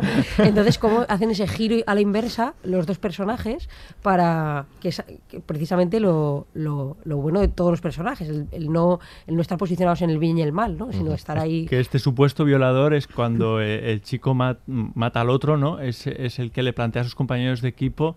Mm, Vamos a ver, que es que nosotros le hemos conducido ahí. Vosotros no, me, no le obligamos a ir a otro sitio para, para pegarle una paliza. Y empiezan a aparecer ahí un montón de culpables de por qué al final ese chico coge un arma y dispara, porque al final es una, es una defensa. Sí. Es una defensa. Pero como bien decías antes, Aurea, referida a la primera temporada, como hay que buscar culpables enseguida, no vamos más allá. Decimos, ¿ves? Este se ha inventado la violación y encima ahora va matando gente. Y en realidad es que le obligaron, porque yo creo que esta segunda temporada habla mucho de las consecuencias de, de las actuaciones, ¿no? De cómo se llevó ese caso, si este caso se hubiese tratado con normalidad, posiblemente este chico eh, no hubiese sido... eh, es que él dice todo el rato, hablaban mucho de ti eh, por, su, por su madre, ¿no? Porque empiezan a sacar porquería en internet, pues para manchar un poco su imagen y, y que eso influya después en el, en el, en el juicio que quiere emprender la, la- la madre. Todas las miradas están puestas, por supuesto, en, eh, en el chico que dice haber sido violado porque es gay simplemente. Entonces, quiero decir, el sentir general es, "Buah, algo habrá hecho para, Sí. para buscárselo. Y luego las consecuencias también de, de- de la propia educación, ¿no? que creo que esto es, que es mu- muy importante. ¿no? Hablaba antes de la aceptación de la identidad sexual. Eh, los dos personajes, tanto el supuestamente violado como el supuestamente violador, no han aceptado bien su, su identidad sexual. eh, no encuentran amparo en la sociedad para hablar con normalidad y bueno, en el caso del- del presunto violador tiene un panorama en casa demoledor. Demoledor. Es que su madre, vamos, le repudia simplemente. sí, su sí. hermano pone pintadas por ahí eh, eh, en, Sí. en Contra su, los en su maricas contra y la madre incluso llega a decirle al padre tú le hiciste algo ¿no? a, a- a este, Sí. a este niño y por eso es, es homosexual. Entonces, claro, todo eso tiene unas consecuencias, porque ellos no pueden llevar su sexualidad con, con normalidad y actúan pues de una manera bastante, bastante violenta. incluso. Claro, aparte, la, emo- lo- la homofobia que está mm, presente, Sí. ¿no? Y la dibuja muy bien cuando él se intenta suicidar, que le dice, no sé si es el entrenador, claro, o sea, mm, y- fuiste tú, no sé cómo fue, ¿no? Que dice, pues es que si soy mi futuro como jugador de baloncesto siendo gay se acabó. Y de hecho, la reacción de todo el mundo, a- o sea, cuando el momento en el que se, se pone en pie la sexualidad suya, la reacción de todo el mundo es completamente distinta, ¿no? Claro. Desde el vestuario hasta en el colegio, en el, bueno, en el instituto. Ay. Entonces, claro, se ve el- la situación de homofobia, ¿no? Que a veces pensamos que se ha avanzado un montón a nivel de derechos, a nivel legal, pero luego en la práctica, sobre todo en las primeras edades, es, eh, es así, vaya. Sí. Y luego pone hincapié- hace hincapié también en otro aspecto que Y en, las, y en las siguientes, ¿eh? Solo hay que ver hoy en día eh, cuántos jugadores de, de, de- de fútbol o de deportes en general conoces que hayan hablado de, de- de una sexualidad que no sea que no sea heterosexual. O sea, no, no hay homosexuales en, en el mundo del deporte. O sea, quiero decir que eso es una práctica bastante generalizada. No, yo creo que solo normalizaremos esa situación cuando de verdad el mundo del deporte empiece a, ya de jugadores a decir que son gays. De verdad que decir, me parece un un factor de sí. normalización fundamental y, bueno, que, este y, que toda esa- y, que, y que los críos y las crías vean que ese héroe al que admira porque mete goles o canastas resulta que es gay y no pasa nada. Yo es creo que, pero O sea, de momento hay, un eso es caso un ahora mundo de, de- de un completamente chaval que, es árbitro, que era árbitro Sí. de, de, bueno, partidos menores, creo, que, que de- declaró abiertamente que, que era, era homosexual y ha tenido que dejarlo porque cada vez que iba a un campo ya no eran los, lo- lo- los chavales, sino eran los padres los que Sí. cada vez que pitaba un penalti o tal empezaban a, a- a insultarle y a, y a sacar a colación su, su sexualidad. Entonces quiero decir, es que eh, eso pasa en casi todos los estratos de edades en el mundo del deporte. Sí. Y luego está otra vez esto del mundo del deporte, que ya lo tratamos cuando hablamos de Por 13 razones, ¿no? Está otra vez ese mundo, ¿no? En la escuela dividido entre los héroes del deporte, ¿no? El, el equipo al que todo el mundo admira y toda la escuela está en a disposición de ellos, ¿no? Y de sus demás, y lo que eso, eso crea unos relaciones de poder muy complicadas, en la cual ellos son los héroes y son los que mandan y todos los demás han de supeditarse. Y otra vez vuelve a estar ese tema, ¿no? Ese, esa manera de entender la educación en la cual pues este, este mundo, ¿no? Donde se admira al atleta, eh, oculta, claro, pues eso, la, la homofobia, el racismo, es decir, un montón de cosas que están ahí, ¿no? Y que es, no sé, como muy pernicioso, tal como se plantea. Lo hablamos con respecto a Por 13 razones, que lo plantea de un modo un poco distinto, pero es algo de decir, bueno, es que ese es un mundo tan dividido entre eso, entre la cheerleader y el, y el superhéroe del baloncesto, ¿no? Eh, pero, pero que vuelve a ser, ¿no? Otro foco constante y un nido de, de, de conflictos, claro, de, sin resolver, ¿no? Luego está el tema de las armas, también es Sí. importante, que esto sé que está muy vinculado con la sociedad americana, ¿no? Con el uso de las... De, Claro, que están ahí a disposición de cualquiera, sí, totalmente. Que, vamos, que no, que aquí sería más, más, más extraño, ¿no? Que sucediese eso en un instituto, pero que allí no, no, no es tan raro, ¿no? Yo creo que, No, que leí que cada hora eh, hay tres muertos por armas de fuego en, en Sí. Estados Unidos. Bueno, hay institutos que tienen detectores de metales en la puerta para, para las armas y todo tipo de, bueno, todo tipo de armas. De... In- Incluso en la, en la primera temporada se resuelve de esa manera por el acceso a las armas también. Es Claro. decir, cuando eh, la madre Sí, compra cierto. el arma Cierto. Para protegerse, eh, está claro que en, en ese momento, eh, cuando tú tienes un arma para protegerte, eh, va- va- no, no va a pasar eso, ¿no? Sí, la tienes para otra cosa. Mal asunto, sí. Sí. Quería volver sobre un tema que ha planteado Ana, porque a mí me interesa mucho, es esta, el viaje que hace el, el chaval violado, ¿no? Eh, que no quiere ser víctima. Es, este es un tema, bueno, yo creo muy espinoso, pero claro, la sociedad tiende mucho a buscar víctimas y a colocarlas en ese espacio a que no se muevan de ahí. El ser víctima, eh, digamos que garantiza muchas cosas, pero claro, obliga por otra parte a estar permanentemente en esa situación. Es decir, a ti te ha pasado algo, por lo tanto tú para la sociedad eres víctima. Y si como eres víctima has de comportarte de una determinada manera. Y yo creo que es lo que le pasa, ¿no? Bueno, que no quiere sentirse víctima de ninguna de las maneras. Y claro, desde el momento en que denuncia el hecho, o bueno, que su madre denuncia el hecho, él está todo el rato colocado ahí y está harto, porque nadie lo ve más que como eso, como una víctima, ¿no? Lo que pasa es que la sociedad las demanda constantemente. Y esto creo que no solo en el caso de la sociedad americana, creo que sucede constantemente, ¿no? que para la gente es cómodo tener víctimas, que existen evidentemente, pero y que no se salgan de su papel de víctima. ¿no? de lo que la sociedad espera que se- sea, ¿no? Pasivo, has de aguantar todo, has de tener, ¿no? Has de estar constantemente ah, referido a ese hecho crucial de tu vida, pero que eso es lo que te define como tal, cuando claro, el chaval no es eso, es otra cosa, ¿no? Y a mí eso me parece muy interesante porque también, claro, coloca una posición muy incómoda esta, esta necesidad. Y que precisamente la creación de la- del imaginario de la víctima, Claro. en cuanto eh, se sale un poco del, es- del, por ejemplo, con el tema de si había habido intercambios de mails antes, etcétera, ¿no? Como a veces pasa con las violaciones a mujeres. Sí. Sí. Enseguida, ay, no, no, es que había bebido. Ay, es Claro. que iba sola por la noche. Es decir, se le. Claro, Claro, es que ya no encaja en el perfil de víctima, claro, se ya no es sumisa, no es callado, no es no sé qué, ah, no, es que tiene una vida sexual previa, así, claro, como todo el mundo, ¿no? Sí. Entonces se, se le penaliza a la víctima, entonces se la, se la revictimiza también, ¿no? Porque se la, se la está penalizando por no ajustarse a ese papel cuando nadie va a ser una víctima nunca jamás completamente eh, pura, ¿no? Eh, en el sentido de, de lo que decíamos de los personajes, ¿no? Que se ven claramente en la serie que no son ni buenos ni malos, que etcétera, ¿no? Sí. Y luego está otra cosa mínima, que ya sé que hay que pasar a la tercera, pero no, sobre lo del sistema educativo, porque sí me gusta mucho también cómo contrapone la situación de la escuela privada con la pública, pobres, que, que están ahí luchando por tener medios, el pobre director este que acaba siendo otra víctima del sistema, que para qué, Mm. Sí. eh, intentando ahí conseguir tal, acaba atrapado en esa en esta en este entramado como racista en el cual el que es negro acaba siendo acusado de racista contra los latinos, ¿no? Bueno, complejísimo todo ese mundo, ¿no? Eh, y es muy interesante apuntar las dos maneras de entender la educación, la escuela elitista y esta otra, y las brutales diferencias que ahí hay, ¿no? Y que también explican muchísimas cosas de lo que, de lo que sucede, ¿no?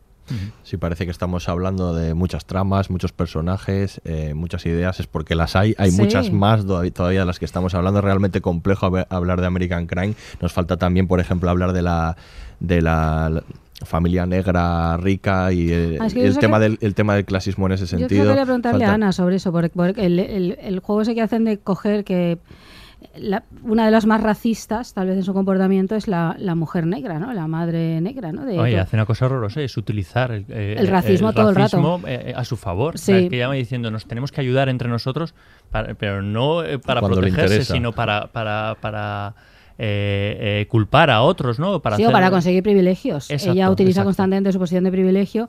Bueno, y de hecho es interesante porque los blancos ahí son basura blanca, ¿no? El, el- el- Sí, el sí, white sí, trash este, ¿no? Del chaval. Y no sé, me gustaría preguntarle porque a mí ese giro me llama mucho la atención. Me parece muy arriesgado que una serie lo plantee así porque no es nada sencillo. O sea, coger, poner una familia negra y acusar a esa familia, bueno, acusar o que en la serie no sea racista, ¿no? sea racista y tenga ese poder de, domi- de, Claro. de- de- de dominación tan fuerte, ¿no? Porque en algunos momentos, incluso en la escuela, es como esta familia es intocable, Claro, ¿no? claro. Que está ahí, ¿no? Sí. No, pues a mí eh, era lo que te comentaba antes, de que es interesante porque el, el jugar con estos giros y, y, o sea, la sociedad en la que vivimos, la sociedad norteamericana y la nuestra en cierta manera, aunque hay cosas que se puedan diferenciar, porque a lo mejor aquí no hay este sentimiento de identidad racial No. como allí, ¿no? En plan de los latinos, los afroamericanos, los blancos, etcétera. Puede que en nuestro contexto no esté tan claro, porque no hay tanta variedad de grupos o tan eh, fuertes. Pero, mm, claro, como esto por un lado, que, que aquí no lo podemos tener, pero sí la cuestión que comentaba yo antes de, de la intersección con el clasismo, es que si no, no se puede entender la complejidad. Entonces, el, el analizar las situaciones siempre de, de, de racismo como una relación de poder mm, eh, simple, eh, pues claro, nos daría como una cosa muy estereotipada de lo que es, ¿no? Entonces, el hecho de meter este, este, juego de cómo, cómo, la, cómo el, el el poder adquisitivo también tiene un- un- una situación fundamental a la hora de, de las relaciones de poder, permite hacer la mirada más... eh, más compleja, ¿no? Mm. De cómo es la sociedad, porque en realidad es así. Y en realidad también hay gente. Pero eh, ha habido un presidente negro en Estados Unidos y tampoco ha hecho unas Sí. políticas eh, diferenciadas. Bueno, evidentemente sí en el discurso, que es un discurso más elaborado, más intelectual que el de Trump, pero ningún, o sea, hizo unos, unos, unos amagos, pero la política migratoria, por ejemplo, de deportaciones también ha sido una eh, política muy fuerte. Bueno, es uno, ¿no? de los, es uno de los presidentes que más ha deportado, ¿no? Obama. Claro. Mm. Entonces, bueno, pues es que, que, que una persona en un momento determinado, eh, es decir, la racialización, es decir, el asignar, ¿no? Porque decimos, existe el racismo actualmente, lo que no existe son las razas, ¿no? No se sostiene desde ningún punto de vista. Lo que tenemos son rasgos eh, fenotípicos eh, diferenciados entre unas personas y otras. Lo que sí que existe es la racialización y a quién se le asigna la racialización. Y generalmente a quién se racializa a la gente pobre. Sí. ¿no? Es decir, es como quién es la gente migrante. Cuando hablamos de la gente migrante hablamos de la gente marroquí, africana, pero cuando pensamos en los belgas y, y británicos no pensamos que son migrantes. Claro, no, no- no se les ve Sí. en ese imaginario. Entonces la construcción de la racialización es generalmente hacia la gente también de los poderes eh, que tiene un bajo poder adquisitivo o social, ¿no? Por ejemplo, con la gente árabe. Sí. Es decir, la gente que viene de Emiratos Árabe o cuando se piensan los eh, gente de Sí. Emiratos Árabe, no, en nuestro imaginario no es lo mismo que la gente, eh, por ejemplo, de Marruecos o de Argelia, ¿no? Entonces eso también cuando cuando analizamos el racismo eso tiene que estar presente también, ¿no? Para no caer en una visión demasiado plana de, de cómo funcionan las relaciones. Sí. Estos días ha dicho Adela Cortina que en realidad no somos racistas, bueno, sí que, es, que existe el racismo, sino que lo que hay es aporofobia, o sea, la- el odio a los pobres, que en realidad que es lo que explicaría, que está dentro, ¿no? ese racismo está, pero dentro de eso, ¿no? Pero eso sería lo que definiría Que eso nuestra es- sociedad. Que eso sería el factor fundamental. Mm. Evidentemente hay excepciones, pues es como la cuestión del machismo. Pues evidentemente, claro que hay mujeres que no viven exactamente, no todas las mujeres vivimos en la misma eh, medida la opresión, ¿no? Po- En este, la sociedad patriarcal. Y claro que hay mujeres que están en situación de dominación. Y claro que hay mujeres que son malas, ¿no? Es decir, porque, y, y también se las acusa más. Porque Sí. ese personaje, el personaje de la, de la, de la madre eh, eh, de, la, de la familia negra y de la madre, cae especialmente mal. Sí. Mm. Sí. Porque es como. Porque es- hace uso de su poder. y es mala, ¿no? Y entonces, pero bueno, también tiene el derecho al mal, ¿no? Que ya desde el Sí. principio, ¿no? Por cómo trata a la novia de su, de, de su hijo, ¿no? Con Sí. que le ha regalado un, no me acuerdo si era una Oh, sí, eso es pulsera. tremendo. ¿no? Que como es pobre y la, Eso la- es. sí.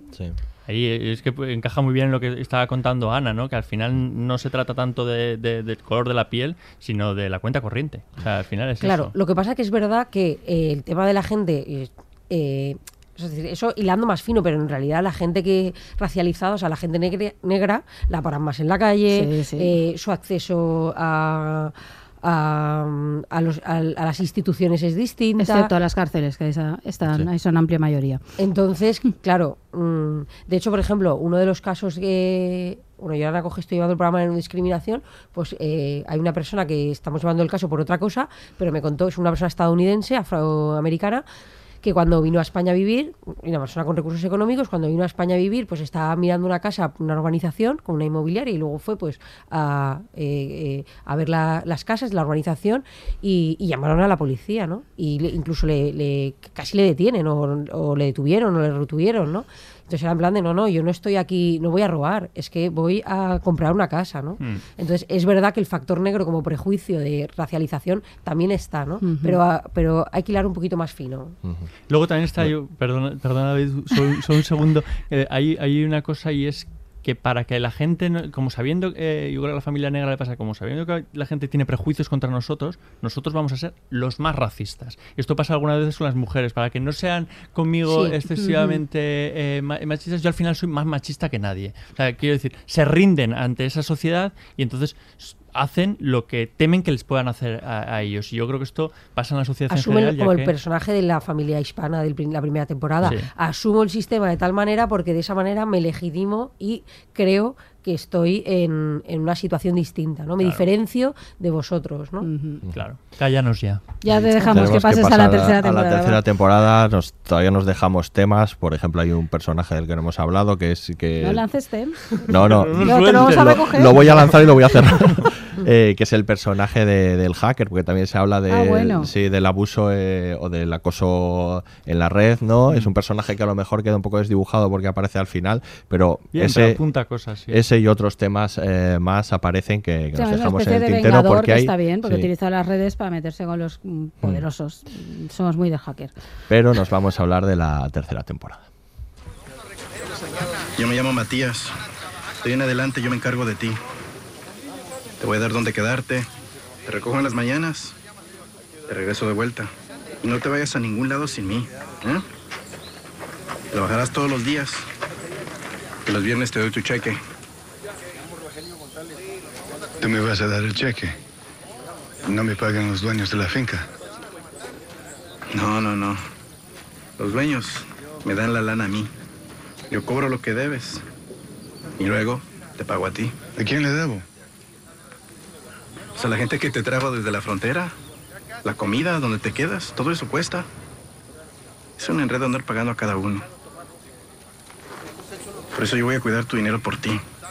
Llevo la cuenta de lo que debes aquí mismo. Cuando pagues tu deuda, podrás recoger tu dinero directamente de los dueños. ¿Entendido? Escúchame. Estás endeudado. Si debes, hay que pagar. ¿Entendido?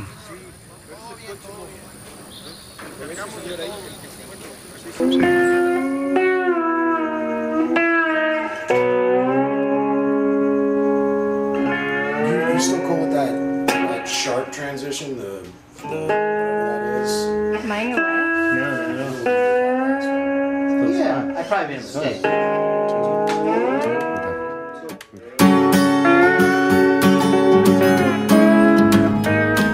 Tercera temporada de American Crime y por desgracia la última eh, fue cancelada. eh, Hace unos días, sí, Sí, hace hace muy poquitito fue cancelada. Em, las Habéis venido de luto vosotros dos por, por Sí. esto, ¿no? Sí. Es cierto, los tres, los tres. No me habéis avisado, pero las, bien. las audiencias habían bajado mucho y esta tercera temporada es una temporada más corta, de ocho capítulos, eh, pero no por eso con menos tramas. Es una temporada que tiene como dos tramas cortas que se dividen en cuatro y cuatro capítulos, digamos que una le da consecuencia a la siguiente y luego la y luego dos tramas generales eh, que están a lo largo de toda la serie, la de una trabajadora social que se enfrenta pues a bueno, se ve todos los casos a los que se enfrenta, pero especialmente a uno de una chica eh, que, eh, que se prostituye y que, y que bueno, es acogida por ella, una menor, ¿no? y que es acogida por ella. Y por otro lado está pues la trama de, de un eh, mexicano que va a buscar a su hijo que se ha ido a trabajar a Estados Unidos y que ve cómo, cómo él ha vivido en los campos de trabajo y a su vez la, fami- de la, eh, la historia de la familia que dirige esos campos de trabajo. ¿no? Eh, es una serie, pues de nuevo, que trata temas raciales, de, de inmigración, los temas un poco habituales, pero que el creador decía que, que la idea le había surgido para esta temporada leyendo un artículo sobre cómo pervivía la esclavitud en Estados Unidos a día de hoy. No se había transformado, no se había eliminado y un poco es el hilo general de la, de la temporada. ¿no? Los trabajadores de esos campos, eh, prácticamente una situación de esclavitud, una chica haitiana que llega a vivir con una familia y que acaba también eh, encontrándose una situación de, esclavitud y no todo un poco alrededor de, de eso. Pues todo, pues todo eso y más, sí, y realmente. mucho más, Esta tiene una estructura un poco distinta ¿no? a, las, a las otras dos temporadas porque es aquí no hay como un asesinato o un algo, un el crimen es... eh, este es genera- general, ¿no? El crimen es cómo se comporta todo el mundo, pero no hay algo que haya que resolver, aunque ya hemos dicho que no es lo, el, el meollo de la serie, pero sí es verdad que sirve un poco como detonante.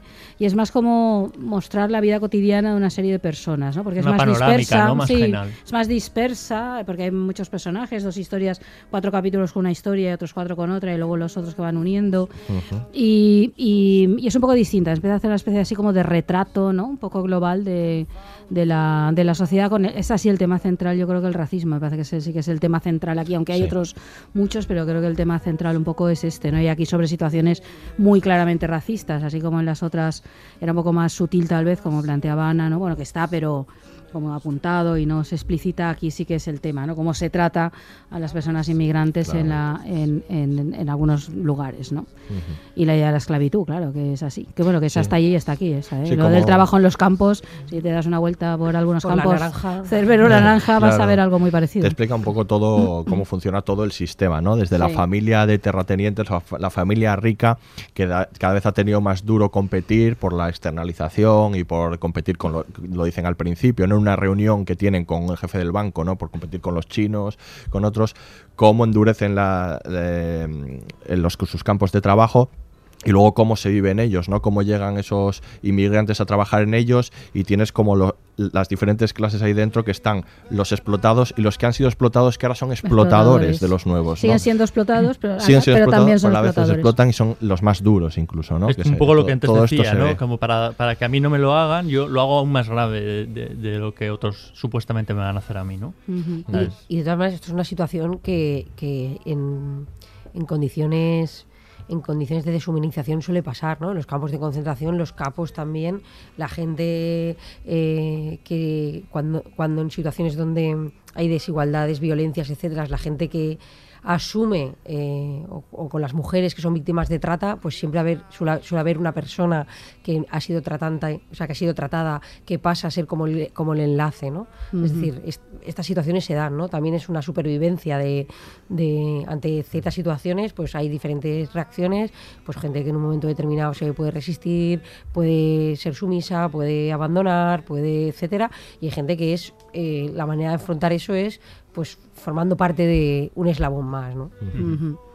Sí, eso aquí se ve muy bien, ¿no? En toda la parte del, de la de los campos, que yo creo que es muy realista eso como está planteado. No sé qué Sí. pensará Ana, pero yo creo que ahí toda esa parte inicial de, de- de lo que supone el trabajo ahí, las con- lamentables condiciones en las que están. De el- cómo les endeudan les al endeu- llegar, Claro, ¿no? claro, ese es el clásico, ¿no? Endeudar, ¿no? Tú Tienes una deuda conmigo, ergo has de hacer lo que yo quiero, ¿no? Y es ahí donde están atrapados. Y además es, es, es, es interesante porque hay una de las cuestiones que es clave que tenemos que empezar como a dejar de hacer eh, y es cómo se pone la mirada respecto a las migraciones. ¿no? O sea, generalmente cuando pensamos en las migraciones, eh, nuestro análisis suele ser respecto a las personas migrantes, ¿no? como enemigos ¿no? que quitan el trabajo, que son ilegales, son peligrosos, son criminales, o como víctimas, ¿no? pobrecitos, han venido a, a buscarse la vida, etcétera. Pero nunca se ve el negocio que supone eh, eh, las personas migrantes bueno pues a veces a veces no no dicen somos un business somos un negocio somos la inversión económica que hay que hacer la deuda que se contrae el beneficio para las empresas el beneficio para los estados. Es decir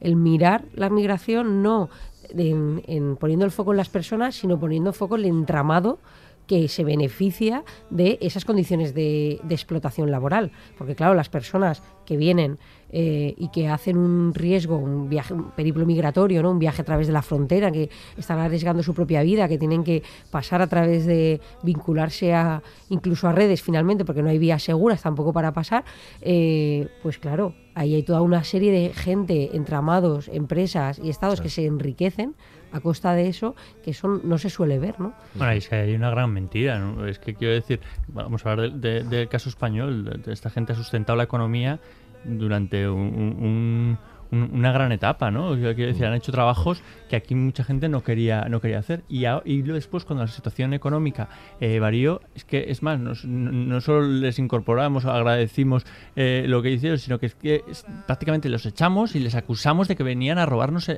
el trabajo. Quiero decir, hay una, una, una doble vis- visión con, con ellos que es terrorífica, ¿no? Terrible. Y luego respecto a las migraciones es el, eh, el, el wanted eh, but no welcome, ¿no? Queridos pero no bienvenidos. Claro. Y ese, y ese es, ese es el, el- la política general de las migraciones. Y por ejemplo, aquí en Valencia, porque conozco casos, por ejemplo, hay empresas eh, eh, del, del mundo eh, agrícola, ¿no? Pues de encajadoras, por ejemplo, o, o en campos, donde la gente está trabajando hasta 17 horas al día, ¿eh?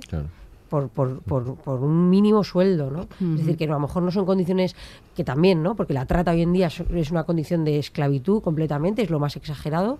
La explotación sexual de, de las mujeres, que España es uno de los principales consumidores de trata, eh, o de las mujeres, pero, pero también hay unas condiciones de, de esclavitud en servicio doméstico, en, en el campo, es, es, es una auténtica barbaridad. Y, y es un una problemática que se sabe, pero, pero no, se, af- no, se, no se encara de ninguna manera. ¿eh?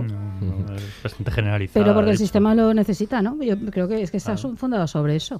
Nuestro, sí que decir, el sistema neoliberal en estos momentos está fundado sobre la necesidad de trabajo esclavo que no cobre prácticamente nada al mínimo coste, ¿no? Y Claro, porque si para no- sostenerlo, porque si no es insostenible. No se puede competir. Efectivamente, Claro, es que es esta forma. la- Eso se mantendrá siempre porque lo requiere el sistema mientras no cambiemos algunas cosas de este sistema o en sí mismo. Eso lo muestra muy bien la serie en esa, plan- en esa plantación y hay un personaje que tengo que hablar de ella, de Felicity Lo Huffman. sabíamos.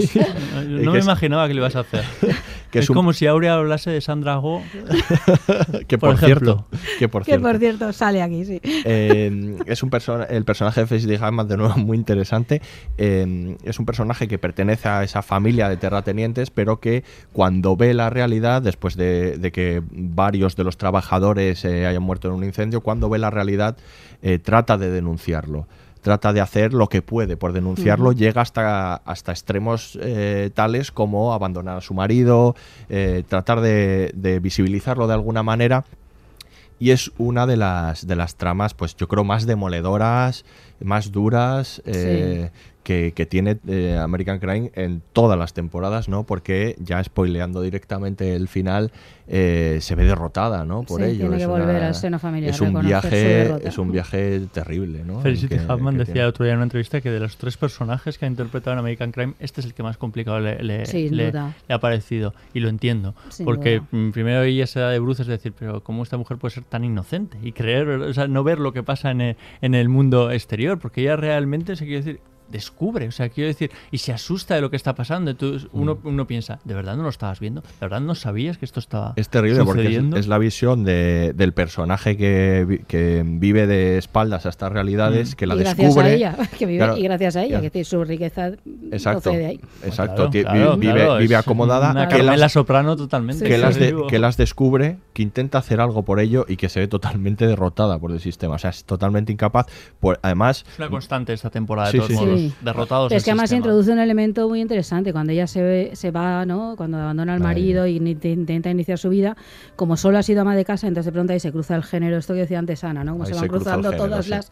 Claro, ella es una ama de casa que no tiene experiencia, que no tiene nada, entonces no hay manera que pueda conseguir trabajo. Para conseguir trabajo tiene que hacer unos cursos que valen una pasta y entonces le dice luego igual te damos trabajo. Entonces de pronto está atrapadísima porque no, no Es tiene... esclava de nuevo ya Claro, y también, como ha claro. vivido siempre eh, en el seno de la familia y todo lo que ganaba era lo- el, el dinero familiar que era del marido, claro, no tiene nada, no tiene absolutamente nada, no tiene red, no tiene nada. Entonces tiene, no le queda otra más que volver, ¿no? Eh, reconocer, empuja que me vuelva, equivoqué, de hecho. sí, sí. Es, ella es- pide ayuda de alguna sí, manera. Sí, y no, y no hay modo, ¿no? Entonces se cruza, me parece interesantísimo todo el viaje de esta, de esta mujer y el final desolador, cuando no le queda más huevos que aceptar ahí delante de, de la familia y de los trabajadores que, que nosotros estamos por vosotros y os queremos mucho y no... Bueno, sí, esa derrota Tremendo, final tremendo. explícita. Duele mucho, explícita. dolorosísima. ya. Otra trama es la trama de, de la mujer haitiana que, que viene ¿no? a Estados Unidos, bueno, que va a Estados Sí, Unidos. no, estamos ahí, No eh, estamos ahí. estamos en Estados Unidos, David. Vamos, vamos a anunciarlo. Y, y que, y que va a trabajar en una casa también de una familia acomodada. También el, el marido tiene una empresa de, de muebles que se encuentra en unas circunstancias parecidas, ¿no? A través de, de eh, con dificultades económicas por la competencia, ¿no? Eh, tan dura que existe. Y, y bueno, es una historia muy perversa, con- o sea, con personajes muy perversos, diría yo, ¿no? Esa, esos, ese matrimonio eh, terrible. son y también habla sobre otro tipo de esclavitud, ¿no? Sí, bueno, claro, le retienen el pasaporte, claro que esto es otro de los elementos fundamentales, te retengo la documentación, que esto sucede, ¿no? Con lo Sí. No tiene no, no- puede hacer nada, encima solo habla francés, no no, no habla inglés, no Está sabe aislada, nada, sí. está completamente aislada y en una, bueno, y eso, ahí con los malos tratos que recibe estos completamente terribles, ¿no? Y- e inesperados en el seno de una mujer a- a- por, por parte de una mujer desesperada, porque Es lo que es, es ¿no? muy El personaje de curioso, Lily ¿no? El Taylor. personaje de Lily Taylor. ¿Por qué quiere ma- caer mal Lily Taylor? Lily Taylor yo, tiene un problema muy importante. O sea, quiero decir, ella salió en A dos metros bajo tierra haciendo aquel papel de... Ahí ya- ahí tú ya- decir, cualquier seriéfilo, cuando la vemos, ya la tememos, diciendo, ¿qué haces aquí? nos vas a causar un mal trago. Y efectivamente, siempre nos causa malos tragos. A veces es jodido ese personaje. Uf, pero es que el personaje es muy complicado, ¿no? Su relación con la maternidad, que yo creo que es otro tema que se trata en esta, en esta tercera te- Sí. eh, temporada, ¿no? El, el ansia de ser, de ser madre se ve que es lo que le conduce a, a tener un- un- una maternidad mm, nada sana, de, Sí, de sí, hacerlo de alguna manera. Que es otro tema también el de la maternidad que se toma, eh, que se toca a través del personaje de, que interpreta Regina King, ¿no? La asistente, la asistente social, ¿no? Eh, ese Que quiere deseo. ser madre, sí. Sí, quiere, quiere ser madre, es muy complicado y la- el propio sistema, de nuevo, y el dinero se lo, se, se lo complica más. Pero en el caso de esta, de, de esta familia, eh, yo creo que es determinante, ¿no? La relación que tiene con, con la maternidad da a entender que ese matrimonio es como que mm, dejó de entenderse, ¿no? Puede ser. Sí, sí, eh, que- por, por- porque ella se obsesionó por tener Ujú. un, por tener un hijo Ujú. y después eh, hace, hace, hace una cosa aberrante, ¿no? Con esta chica que, Sí. que, que llega de Haití. No Ujú. sé por qué la castiga de ese, de ese modo. Sí, la verdad que sí. Además, en, el- en el en lo que se dice las empleadas de hogar, eh, Mm. hay unas situaciones de violencia, de esclavitud, o sea, semiesclavitud, violencia, violencia sexual, agresiones, y es un espacio muy invisibiliz- mis- visibilizado, porque claro, al ser casas, toda- todas las internas, todas las mujeres, que sobre todo son mujeres que trabajan de internas, las situaciones son terribles, ¿no? Y aparte, ahí es una explotación un poco más perversa o una violencia más perversa porque es de privada a privada. O sea, ya no es una empresa Claro. que te explota, es una persona que directamente te está explotando, ¿no? Y estamos hablando pues de cuando ahí acoge a veces llegan ofertas de sin pagar prácticamente, ¿no? De todos los días teniendo media mañana, el domingo libre, pero claro, como tienes casa y comida, 200 euros al mes, ¿no? Claro. Y a veces llegan unas cuestiones que no se, pu- no se pueden ni siquiera gestionar, ¿no? Y luego el- la otra trama, que es la de la de Regina King, en este díptico de la desolación, que lo llamo yo, de que también es terrible es, eh, su final, eh, que le valió también su segundo Emmy consecutivo por, por American Crime, eh, que es de esta trabajadora social que... Pero por esta aún no ha conseguido el Emmy, porque el Emmy fue por Ah, la no, anterior. cierto, es pero lo va a conseguir, lo, va a damos por hecho, ¿no? Sí, sí, no, yo ya lo doy por hecho. Vale. Entonces el tercero, perdón. Y, y es ese- esta trabajadora social que ya desde el principio en una conversación dice que está empezando a, o sea, que está cansada, que antes quería salvar a todos los que llegaban, ¿no? Y ahora ya le vale le valía con el cupo, ¿no? Lo dice bien casi desde el principio. Está y que, quemada, ¿no? Y que Está tiene un detonante en este personaje de Shah, esta, esta menor eh, que se prostituye y, y a la que trata de salvar y, y que, bueno, que... Y no lo logra. y- y no lo, y no lo logra, ¿no? Y es, es un personaje también en ese sentido demoledor porque, porque bueno, lo intenta de, de la manera lo que puede hasta que al final es un personaje que, como decía Miquel antes, eh, es- también está obsesionada con, con tener una familia, con tener un hijo, ¿no? Y eh, finalmente pues acaba preocupándose más por eso y Bueno, necesita dinero. Y al final. necesita dinero y al final poderoso- le prima, ¿no? Eso es, eh, tiene unos valores, una ética intachable, incluso cuando le ofrece mm, conseguir más dinero, aunque sea para para buenas causas, por así decirlo, no rompiendo un poco las normas, ella dice que no o no, o no está cómoda con hacer eso, para al final lo que acaba queriendo no es eh, aceptar dinero, Al final digamos. acepta la derrota. de- y sí, porque ya le da, le da igual, ¿no? Ha muerto el adolescente, ya no hay ahí, ¿no? Y supongo que es un trabajo tan duro ese, ¿no? De estar ahí. Y claro, resolver a lo mejor en lo, en lo particular determinados mm, asuntos, ¿no? De personas concretas y ser incapaz de hacer eso es que es, como no, La- todo el fracaso del sistema ahí concentrado, ¿no? En el A mí personaje. me parece que es la. Mm. Si, si es una, si me parece una serie antisistema, esta temporada me parece la que más. Sí. Eh, una la temporada que se está emitiendo en Estados. Unidos con Trump como presidente. Sí. que Sí. Yo creo que esto es en una cadena generalista, quiero Sí. decir que no se, se- emite por cable, sino en una cadena como podría ser aquí hay Antena 3, y, y- y con un presidente que tiene ese trato ¿no? hacia los inmigrantes y ese tipo de, de- de políticas. ¿no? Entonces yo creo que es muy valiente ¿no? hacer Sí. una, una serie así. creada o hecha antes de que, de que Trump fuera presidente para que veamos aquí que, Qué visionarios. co- que más que visionarios eso como sabían ver los síntomas ¿no? Sí, sí, de- sí, sí. del asunto ¿no? Una, una temporada la verdad es que dura de, Yo dura creo que esta es demoledora. A mí es la que me pareció más demoledora de todas. A mí es la que más me ha costado que me atrape. Yo creo que por la estructura que, que hablábamos, ¿no? Es esa especie de vidas cruzadas, ¿no? Como Sí. hemos visto en películas pues, como Crash o, o- o- o Magnolia, porque no llegan las historias a, a cruzarse, aunque todas desembocan al final en un, En un final en un juzgado, en un juzgado que, En el- no, que no lo vemos como un sitio donde se va, se, se va a hacer justicia, sino como mm, una, Como una especie de farsa, ¿no? tercolero, Sí, aparte. o sea. donde confluyen todos ahí, está construido para que confluyan todos ahí de un final soberbio, que en realidad como final de serie funciona. No sabían que se acababa cuando lo rodaron, pero funciona muy bien, ¿no? Y ahí con la justicia, todos esperando que se haga justicia cuando es no hay justicia, o sea, es tú acabas de verle Este es y vale, final, no hay justicia. aunque estás en el tribunal y todos han llegado ahí y todos son eso, víctimas y victimarios, como decía antes Ana, ¿no? Y están todos allí, los muertos y los vivos, ¿no? Es tremenda. Perdón que te he cortado, que a ti no, te parecía no, no, no. esta Has aportado ha más a lo, que yo está, a lo que yo estaba diciendo. No, simplemente por eso, que la propia estructura a mí me, ha- me ha- me ha costado más, eh, más entrar. También Sí. es verdad, quizá era más eh, efectista cualquiera de las dos primeras temporadas y esta tercera no. O sea, Tiene más dibuja un los conductor. personajes. Mm. Y, pero aparte, quiero decir, tampoco sucede, igual hay algún giro en la primera y segunda temporada entre capítulos, ¿no? Lo que hablábamos antes de la segunda temporada, cuando el muchacho le, le dispara o, Sí. o, o tal, eh, que, te, que, que te atrapa, que te atrapa. No, esta es aún más cruda. O sea, esta simplemente te muestra. Es Sí, como si te, te pusieses sí. enf- enfrente de un escaparate. Te diga, esto es lo, este- te voy a plantear varias historias y esto es lo que está pasando. Y vas a ver cómo encima tienen eh, nexos en, en común. Ujú. Y ahora haz tú lo que piensa tú lo que quieras y cómo estás participando en esto. Sí. A mí sí que. Yo estoy contigo en ese sentido. Sí que me parece. la- Las dos historias cortas, por así decirlo, me parece que necesitaban más desarrollo. Así como habitualmente a las series casi siempre se les pide como que dure menos o que, o que al final se han alargado mucho aquí, me parece que no me, no me acaban de enganchar tanto por- porque les falta un poco de desarrollo. En cambio, las dos historias largas me parecen tremendas, ¿no? Eh, pero bueno, muy poco lugar a la esperanza en este caso. Si acaso podemos verlo un poquitito en el, la reunión de la mujer haitiana con su hijo, si Sí. queremos verlo ahí. En la segunda temporada yo creo que no hay nada. En la primera un poquitito, la familia mexicana que empieza de nuevo y, y el, y el pandillero que, que como que se reforma un poco, aunque sea para asimilarse al sistema. Pero, pero bueno, hay, po- hay pocos atisbos, ¿no? Pocos atisbos. Resquicio para la esperanza, sí. A pesar de eso, no dejéis de verla. No, no, no, no.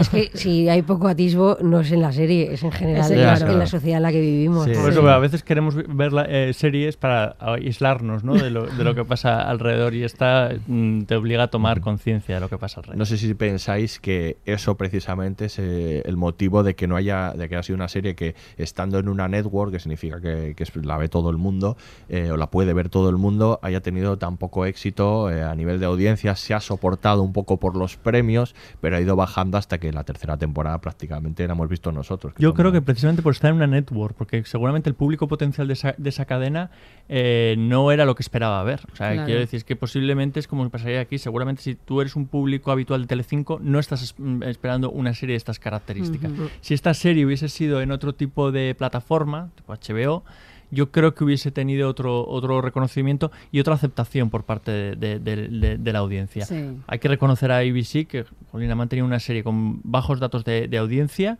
y, y ole por ellos, ¿no? Sí, pero eso yo creo que es demasiado incómoda y luego el modo en que está realizada, que hemos comentado, no es implacable, pues eso, no hay resquicio a la esperanza, no funciona nada, porque incluso aunque haya series, lo que hemos comentado antes, ¿no? que planteen a veces estos temas, siempre está esa sensación final de, bueno, algo funciona y hay empatía, aquí no. Entonces yo creo que es, es difícil. Probablemente el estar en la cadena, como, como ha dicho él, como ha dicho Miquel, y, y el hecho de que, claro, no, no, no da ninguna facilidad al espectador. No. Aún así No, es un- espectadora. Sí, eh, aún así es una serie extraordinaria, Sí. así que bueno, si hacemos véanla, porque- véanla. A ver si- a ver si alguien la resucita, Si, va. si- si no la han visto ya a estas alturas, yo creo que llevan un lío en la cabeza. Sí, sí, desde luego, desde luego. Bueno, pues aquí, aquí nos despedimos. Eh, Aurea Miquel, como siempre, una- un placer. Y Ana, Gracias, pues David. Muchas gracias por, por haber estado aquí. Muchas gracias por invitarme porque además así he podido eh, ver la serie. Eh, claro. a lo mejor no lo hubiera conocido. Esa es la parte buena. Y aquí se despide el Laboratorio de Investigación de Series, el único podcast seriéfilo que sabe que sería un crimen que no estuvieras ahí en nuestro próximo epi- episodio. Hasta la próxima.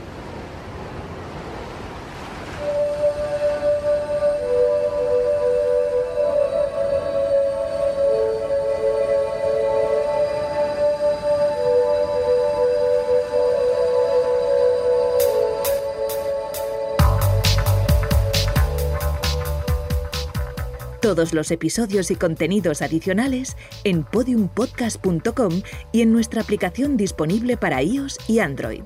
Síguenos en Twitter, arroba podiumpodcast y en facebook.com barra podiumpodcast.